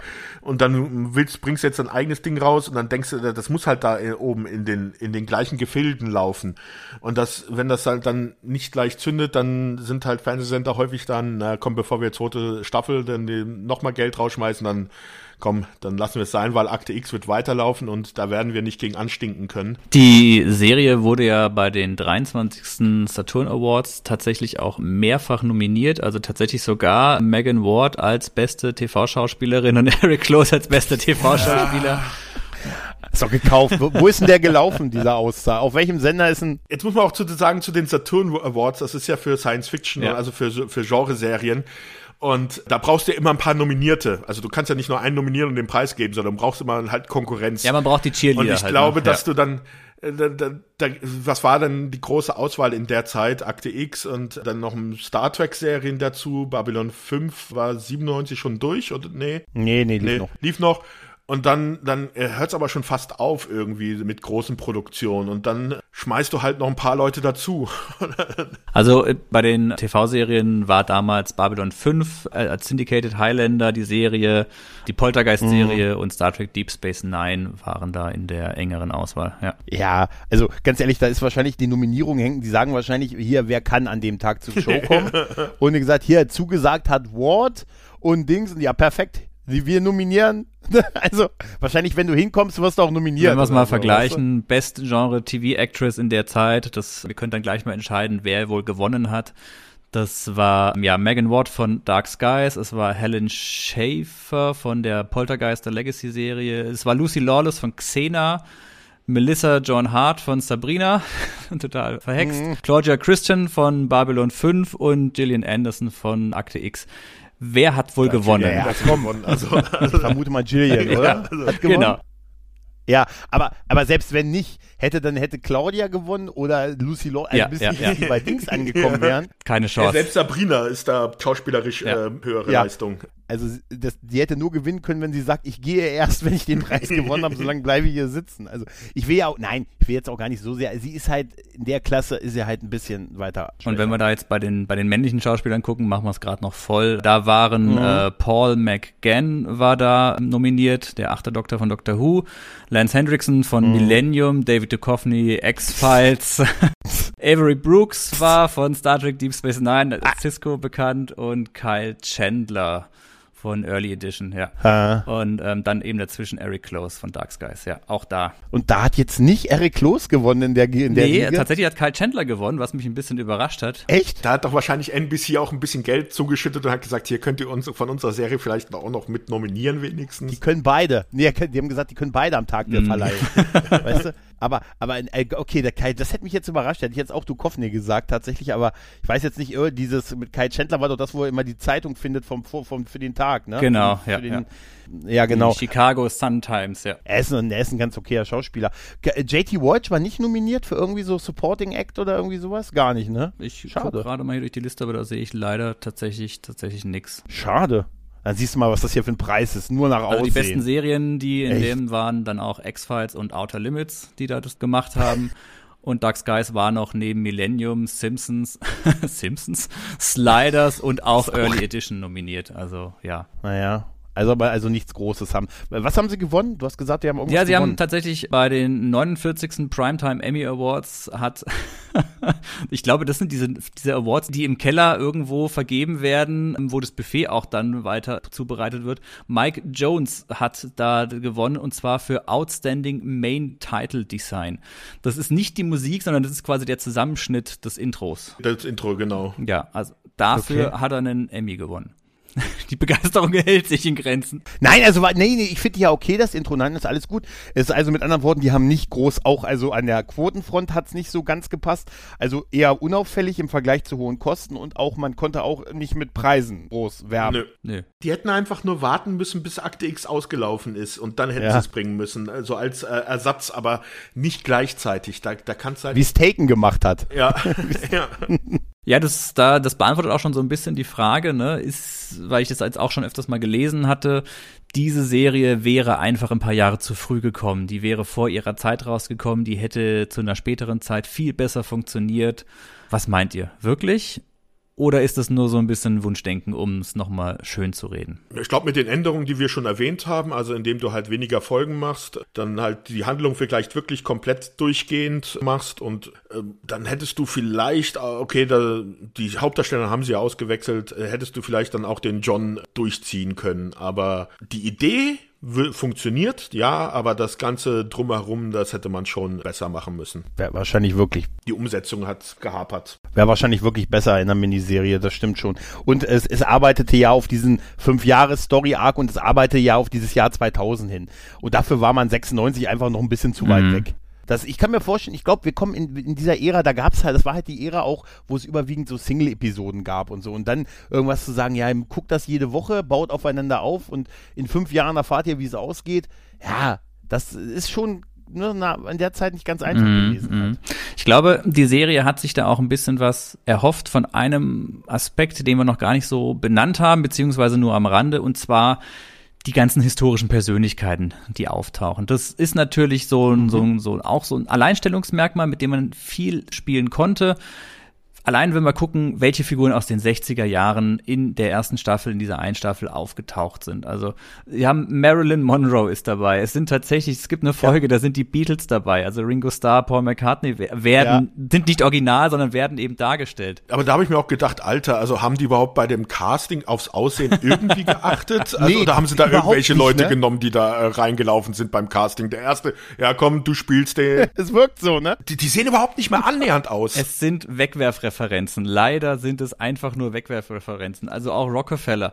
Das ist wirklich Nelson Rockefeller und Paul Gleason. Also, puh, schwierig, wenn man sich das alles anguckt. Ja. Schade, weil da hätte man mehr machen können. Ja. Ja, Robert, Robert Kennedy erleben wir als, als äh, nicht nur als trauernder Bruder, sondern auch halt als Justizminister und so. Also es sind schon ne, eine Menge Persönlichkeiten da aus dieser Ära, ne, die, die, die geprägt haben ja, halt. Jim, ne? Jim Morrison von den Doors. Jim Morrison, ja, Jim Morrison. Ja, das ist halt aber auch wieder so die Schwachstelle bei solchen Serien.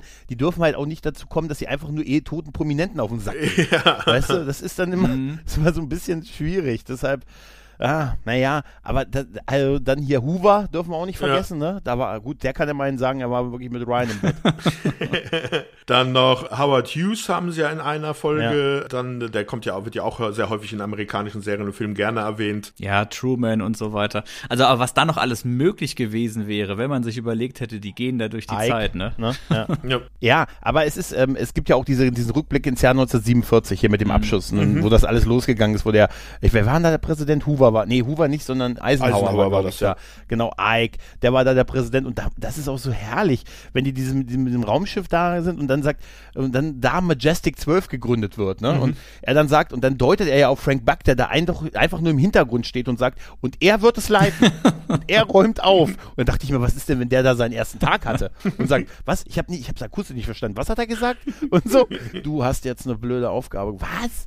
Nee, also das ist einfach, da sind so viele Persönlichkeiten dieser Ära, die ich durchaus man kennt, aber wie gesagt, die Vermarktung international ist sowas schwierig. Mhm. Ja. Also bei Monroe hört's auf und bei bei ähm, hier wie heißt wie John F Kennedy, die gehen noch, aber dann der Rest. Ja, die Beatles denke ich hätte man auch noch ganz gut äh, mit ja, reinnehmen aber können, aber ist, das hast ja. du nicht Colin Powell, okay, äh, kennst du dann später her, aber das das hat mich auch sehr gewundert, ja. Colin Powell. Ja, das waren halt die 90 ihr dürft nicht vergessen, Leute. Bill Clinton war im Präsi zu dem Zeitpunkt der Präsident und ja. der Dollar mhm. war stark. Ja. Können so ein bisschen konsternieren, diese Serie war ein ziemliches, also so ein, so ein Mischmash aus vielen, vielen Ideen. Also sie hatten eine, eine Richtung, in die sie gehen wollten, aber das macht's für mich halt auch so unglaublich faszinierend, denn an sich denke ich, Potenzial wäre vorhanden gewesen Das war alles tendenziell nicht schlecht.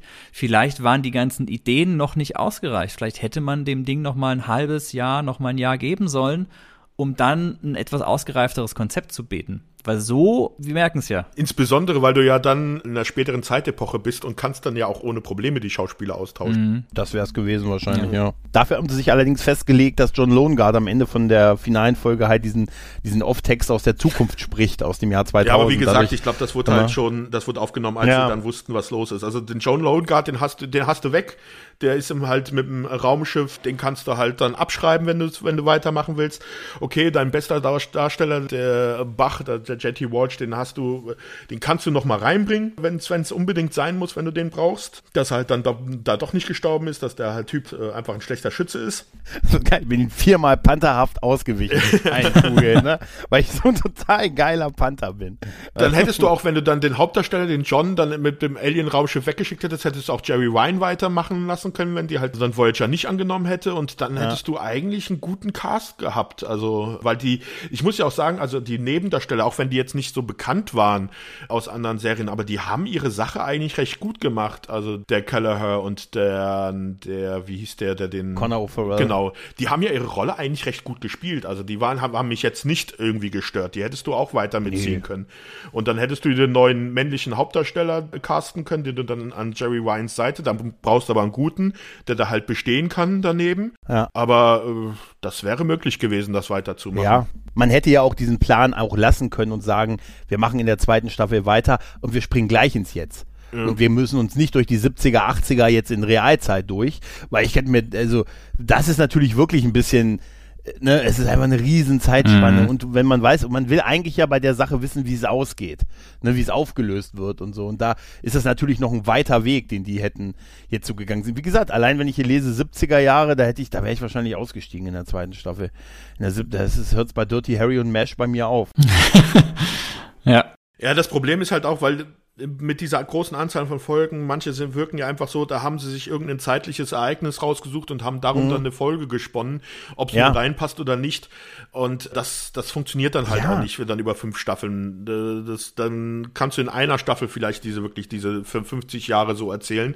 Da musst du das als Anthologieserie machen, wo du dann halt alle zwei, drei Folgen neue Schauspieler hast. Das nutzt sich doch aber ab, wenn du sagst, jedes. Ja, das ist halt nur noch Sightseeing-Hopping. Ja, ja, aber das ist doch diese, diese Tagline, mit der sie sicher auch verkauft haben, ist eine irgendwie irgendwie jedes große geschichtliche Ereignis hat einen Bezug dazu. Irgendwie ja. in jedem waren irgendwie die Hives drin, die Aliens drin und so. Das, das hätten wir alles noch mit Mondlandung, das ist naheliegend, ne, und alles Mögliche. Aber das nutzt sich halt auch sehr, sehr schnell ab finde ich. Ne? Zu viel des Guten einfach. Es wird dann irgendwann unglaubwürdig, wenn wirklich bei jedem großen Ereignis die Aliens dabei sind und wenn wirklich bei jedem großen Ereignis die zwei Hauptdarsteller da irgendwo mit rumspringen und da irgendwo eine Rolle da auch noch ihr, ihr mitspielen. Ja. Man sieht es ja auch bei Akte X. Akte X ja. hat ja auch dann diese Alien-Story dann ja auch aufgeschlüsselt in die verschiedenen Staffeln. Das sind ja immer nur so sporadische Episoden dann pro Staffel. Und dann eher die anderen Folgen, die ja gar nichts mit den Aliens zu tun haben, waren ja bei uns, bei Dominik und bei mir dann ja die Folgen, die uns richtig gut mhm. gefallen haben. Und so kannst du dann halt solche Staffeln füllen. Und das hat ja diese Serie durch ihr Konzept, wie sie es angedacht ist, äh, hat sie ja gar nicht diese Möglichkeit, dann mal irgendwelche Folgen zu bringen, die nichts mit diesem Alien-Invasion zu tun hat. Also ja, Du hast keine Abwechslung drin. Weil ja. bei Akte X hattest du ja eine Abwechslung. Du hattest eine Folge Verschwörung, dann Monster der Woche, dann Psychopath, ja. ne, dann, also so, hattest du ein bisschen Mix drin. Deshalb hat auch Millennium ja nicht so ganz funktioniert, weil immer, jede Woche war es der Psychopath der Woche halt so ein bisschen. Hm. Und hier, hier hättest du wirklich keine Abwechslung gehabt. Ne? So ein, eine, eine Musical-Folge hättest du vielleicht noch einbringen können. Aber du hättest das, und, und vor allen Dingen ist glaubhaft zu erklären, warum die an jedem irgendwie großen Ereignis in irgendeiner Weise was damit zu tun hatten, weil man muss ja auch sagen, warum sollten sie? Ne? Ja. Also was ist die Motivation gewesen und so, ne? Bei Iran-Kontra-Affäre. Wer von uns weiß, was bei der Iran-Kontra-Affäre war? Natürlich ne, niemand. Da muss uns das erstmal ja. erklärt werden und so, weißt du? Und dann, dann waren die 90er, hat es kein Wikipedia, es wäre schwierig gewesen, Leute. Ich hätte noch auf der Encarta, kennt ihr noch diese Encarta, diese CD-ROM, ja, die man damals hatte mit dem, da hätte ich gesessen. Das war die Zukunft damals. Ein Lexikon auf CD, es wird nichts Besseres mehr geben. ja, ja, das stimmt, meine Encarta. Ja, wir wollten schon den Brockhaus wegschmeißen. Stimmt. Ich würde gerne noch auf die anderen Staffeln kurz so ein bisschen eingehen, denn in diesem Pitch-Dokument waren zumindest schon, ich sag mal, die groben Titel von Season 2, 3, 4 und 5 erwähnt worden. Mhm. Und da hätte man ja auch mal so, kann man ja mal so ein bisschen Rätsel raten, in welche Richtung die Serie hätte gehen können. Also wir haben Season 2, die wäre mit äh, unter dem Begriff Progenitor erschienen, Ahnenherr, Stammvater übersetzt ins Deutsche, lässt, lässt viel blicken, was das hätte sein können. Irgendeine Idee, irgendein Pitch, worum es da gegangen wäre? Vaterschaft von Lohngard einfach. Oder der, das, das Uralien, das Urhive mhm. vielleicht auch irgendwo in die Richtung gehen. Klaus Hive. sie kommen von der Erde, pass auf, ja. am Ende wären sie von der Erde gekommen und hätten sich nur. Äh? Da, wir doch auch. Dann ja. haben wir, genau, sie waren schon immer da, ja. Ja, genau, ja. Staffel 3 hätte unter dem Titel Cloak of Fear, also der Mantel der Furcht, erscheinen sollen. Ich glaube, hier wäre es dann wirklich ganz, ganz stark in diese nukleare Bedrohungsgeschichte auch nochmal weiter reingegangen. Mhm. Wenn, ja, kalter Krieg kalter halt. Ja, ja, ja. Dann Staffel 4 unter dem Titel New World Order das ist ja sowieso so ein auch bekannter Begriff, der dann, das war 80er Jahre, dieser Wechsel halt dann zwischen ja der, der neuen Weltordnung durch die Außerirdischen. Ich sag ja heute fragwürdig alles. Und die nächste wäre Great Reset gewesen. wahrscheinlich. Die nächste ist tatsächlich relativ unspektakulär mit Stroke of Midnight. Also da kann ich mir gar nichts drunter vorstellen. Das wäre die Finale gewesen, ne? Genau, das wäre wahrscheinlich der, der, der große Rückkampf dann der Menschheit, weil hier dann auch in dem größtenteils geschwärzten Dokument dann erwähnt wird, um, ähm, The Hive has announced its presence and the struggle to achieve the new world order intensifies. Also da passiert irgendwie auch, der Hive hat da immer noch so seine Probleme. Und John Loneguard is now the spiritual leader of the resistance. Es gibt da wohl einen Widerstand und John Loneguard Jr., also der Sohn, der ist bis dahin wohl auch noch im Rennen. Now the same age as his father when the series began, assumes the mantle of responsibility in full. Also er nimmt sein Erbe an und ja, wird dann die Menschheit wohl gegen die Aliens führen. Der Sohn ist dann tatsächlich die Möglichkeit, auch ganz einfach einen anderen Hauptdarsteller einzuführen. Genau. Tatsächlich, ja. der wäre die Möglichkeit gewesen, ne? Ja. Besonders, weil der ja auch in der ersten Staffel ja viel schneller altert. Genau. Also der ist ja schon in der letzten Folge dann irgendwie ein Kind von acht Jahren oder mhm. sogar zehn oder sowas mhm. gefühlt.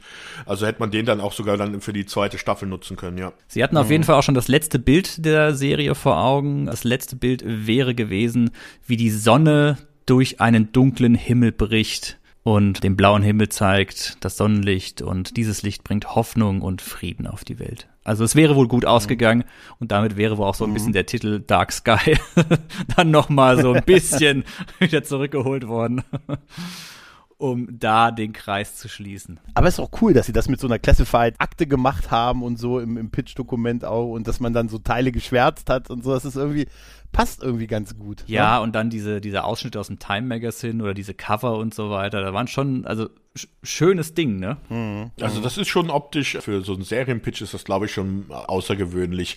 Und in den 90ern, glaube da war ja so eine Hochzeit von Fernsehserien im Fernsehen das, wo es gerade so richtig losging, auch, dass diese Fernsehserien ja mehr Aufmerksamkeit erhalten haben, gefühlt. Mhm. Ja. Also Babylon 5 und Akte X war da, glaube ich, schon so ein gewisser Vorreiter dann auch für, wie man Serien rezipiert hat.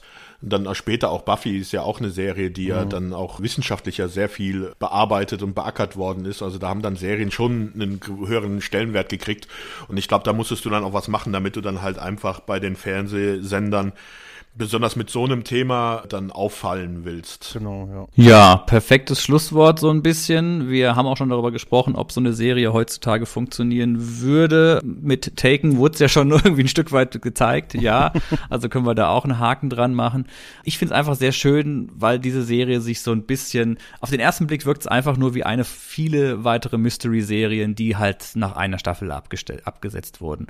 Aber wenn man so ein bisschen mhm. in die Tiefe geht, dann sieht man halt, dass bei dieser Serie wirklich ja, wenn ein paar Weichen anders gestellt worden wären, da, da war viel dahinter, da wäre viel dran gewesen, da wäre viel möglich gewesen und deswegen ja, haben wir halt heute nochmal recht ausführlich über doch diese recht kurzlebige Serie gesprochen. Ja. Gibt es denn von eurer Seite aus nochmal irgendeine spannende Bemerkung oder ein spannendes Schlusswort? Das Einzige, was ich, ob man es halt unseren Zuhörern jetzt noch empfehlen würde, ob man die Serie sich vielleicht dann, wenn man sie wie ich nicht gesehen hatte, sich noch dann heutzutage zu Gemüte führt. Ja, und vor allem erstmal finden, ne? Ja. Finden war ganz leicht. Alle Folgen sind auf YouTube. Auf Englisch. Ja, auf Englisch, ja, genau. Deutsch, also Englisch gab es eine DVD, ich glaube, deutsche DVD gab es nicht, oder? Doch, doch, doch, die gibt es. Die gibt auch eine sehr schöne Edition, so mit sechs DVDs und so, aber die ist auch überwiegend vergriffen. Die kriegt man nur noch so über Rebuy und so und leider zu sehr hohen Preisen. Das ist, ah, okay. ich, ist es wirklich schade, dass so eine Serie und auch so Space, ich sag's immer wieder, Space 2063 irgendwie nicht auf DVD normal verfügbar ist, aber Earth 2. Mm. Und das prangere ich an tatsächlich. Ja. ja, über Space 2063 muss man auf jeden Fall auch noch sprechen. Über Earth 2 mit Sicherheit auch mal irgendwann. Wenn wir mal. Nee, aber hierzu, also jetzt würde ich gern dann noch sagen, ob man, also ich muss sagen, also als ich mir jetzt angetan hatte, wie gesagt, ich hatte es ja erzählt, so nach den ersten drei Folgen war ich Feuer und Flamme. Dann habe ich weitergeguckt, so bei Folge 10 habe ich mir gedacht, ach du meine Güte, muss ich mir das echt bis zum Ende antun. Aber dann das letzte Drittel oder letzte Viertel war es dann auf einmal wieder so, wo ich mir, ach ja doch, also ich muss, also wenn man sich das angucken will, guckt euch die Pilotfolge und die erste Folge an, dann könnt ihr einige Folgen halt auch überspringen, das ist kein Problem. Aber dann so die letzten fünf Folgen sollte man sich dann auf jeden Fall nochmal angucken und da das finde, das lohnt sich dann schon. Ja. Also wenn man für diese Themen sich interessiert. Man muss halt damit klarkommen, dass es offen endet halt, ne? Ja. Ne? Ja, gut, 90er Jahre Serien, Mystery, ne? Wir hatten es ja gerade. ja, tatsächlich. Ich möchte diese, ich möchte übrigens diese Folge noch Pope Joy widmen. Pope Joy ist der Sicherheitsmann, der in dem Pilotfilm dabei war, der von dem Affen erschossen wurde. und Pope, ich finde super, dass er Pope Joy, nein! Und dann steht er da und sieht, wie der Affe mit der Pistole vor ihm steht und ihn erschießt und der fällt so schön nach hinten. Und dachte ich mir so, oh Gott, deshalb für Pope Joy. Das mal in den Unfallbericht schreiben. Ja, wie ist er denn gestorben? Ja, ah, ja also, es war ein Arbeitsunfall. Also, Sie wollen sagen, da hat irgendein Affe auf ihn geschossen. Meinen Sie, wenn Sie sagen, irgendein Affe, meinen Sie einen Typ, der. Nein, nein, nein, nein ein Affe. Ja, aber wie war das wohl, als Frank Buck dann sagte, Mrs. Popejoy? Er kommt heute nicht nach Hause. Warum? Es ist, ähm, wissen Sie, schwer zu sagen, Arbeitsunfall. Allein, allein der Nachname ist ja schon. Also Pope Joyce, deshalb, der ist mir so hängen geblieben. Deshalb kann ich verstehen. Kann Joy. ich verstehen. Ja. Gut, dann würde ich sagen, sind wir hier langsam so am Ende dieser Episode äh, angelangt wenn die werten Zuhörerinnen und Zuhörer unseres Podcasts noch ein bisschen gerne mehr von Gregor hören möchten, dann, lieber Gregor, zieh doch nochmal vom Leder. Wo kann man dich überall nochmal hören? Welche Podcasts waren das denn nochmal? Du hast die eingangs erwähnt, aber ich glaube, jetzt kann man das nochmal abschließend kurz zusammenfassen. Wo hört man dich, wenn man mehr von dir noch erfahren will? Ja, wie gesagt, bei Nord und Krempel kann man mich hören. Das pausiert zwar im Moment ein bisschen, aber da sind trotzdem so 100 Folgen da. Bei der Lone Gunman Show kann man mich über Akte X sprechen hören. Dann bewegen wir uns langsam in die dritte Staffel. Wir sind äh, der älteste und zweiterfolgreichste Akte X Podcast. Somit äh, Hotel Hyperion, da reden wir über Angel, da und freuen uns immer auch über Gäste, deshalb auch die Sache mit dem Hotel. Angel Buffy ist einfach ein super Serienuniversum. Dinge von Interesse, das ist so ein bisschen die Homebase, da kann ich mich halt so richtig austoben und machen, was ich will. Und das und sonst der Graue Rat kann ich noch empfehlen, Frell, Retrocast. Es ist eine Menge. Folgt mir auf Twitter, Onkel8028, die sind alle verlinkt in der Bio und da ist nicht mehr viel Platz, Leute. Also ich kann nur noch Gast sein, nichts mehr machen. Sehr schön, wunderbar. Ja. Dann, ihr habt gehört, schaut einfach mal vorbei. Ähm, wir verlinken den, den Twitter-Account von dir am besten auch noch bei uns in den Show Notes mhm. für die, die draufklicken wollen. Und ja, hört einfach mal rein, weil Gregor hat wirklich vor allem die Expertise, die du jetzt an den Tag gelegt hast, Respekt, Hut ab. Also toll war das jetzt hier mit dir. Sebastian, hast du noch irgendwas? Nee, ich bin äh, durch. das weiß ich. In allen Belangen. Gut, dann verabschieden wir uns für diese Episode und wir hören uns dann beim nächsten Mal wieder. Macht's gut und bis dann. Tschüss. Tschüss. Ciao.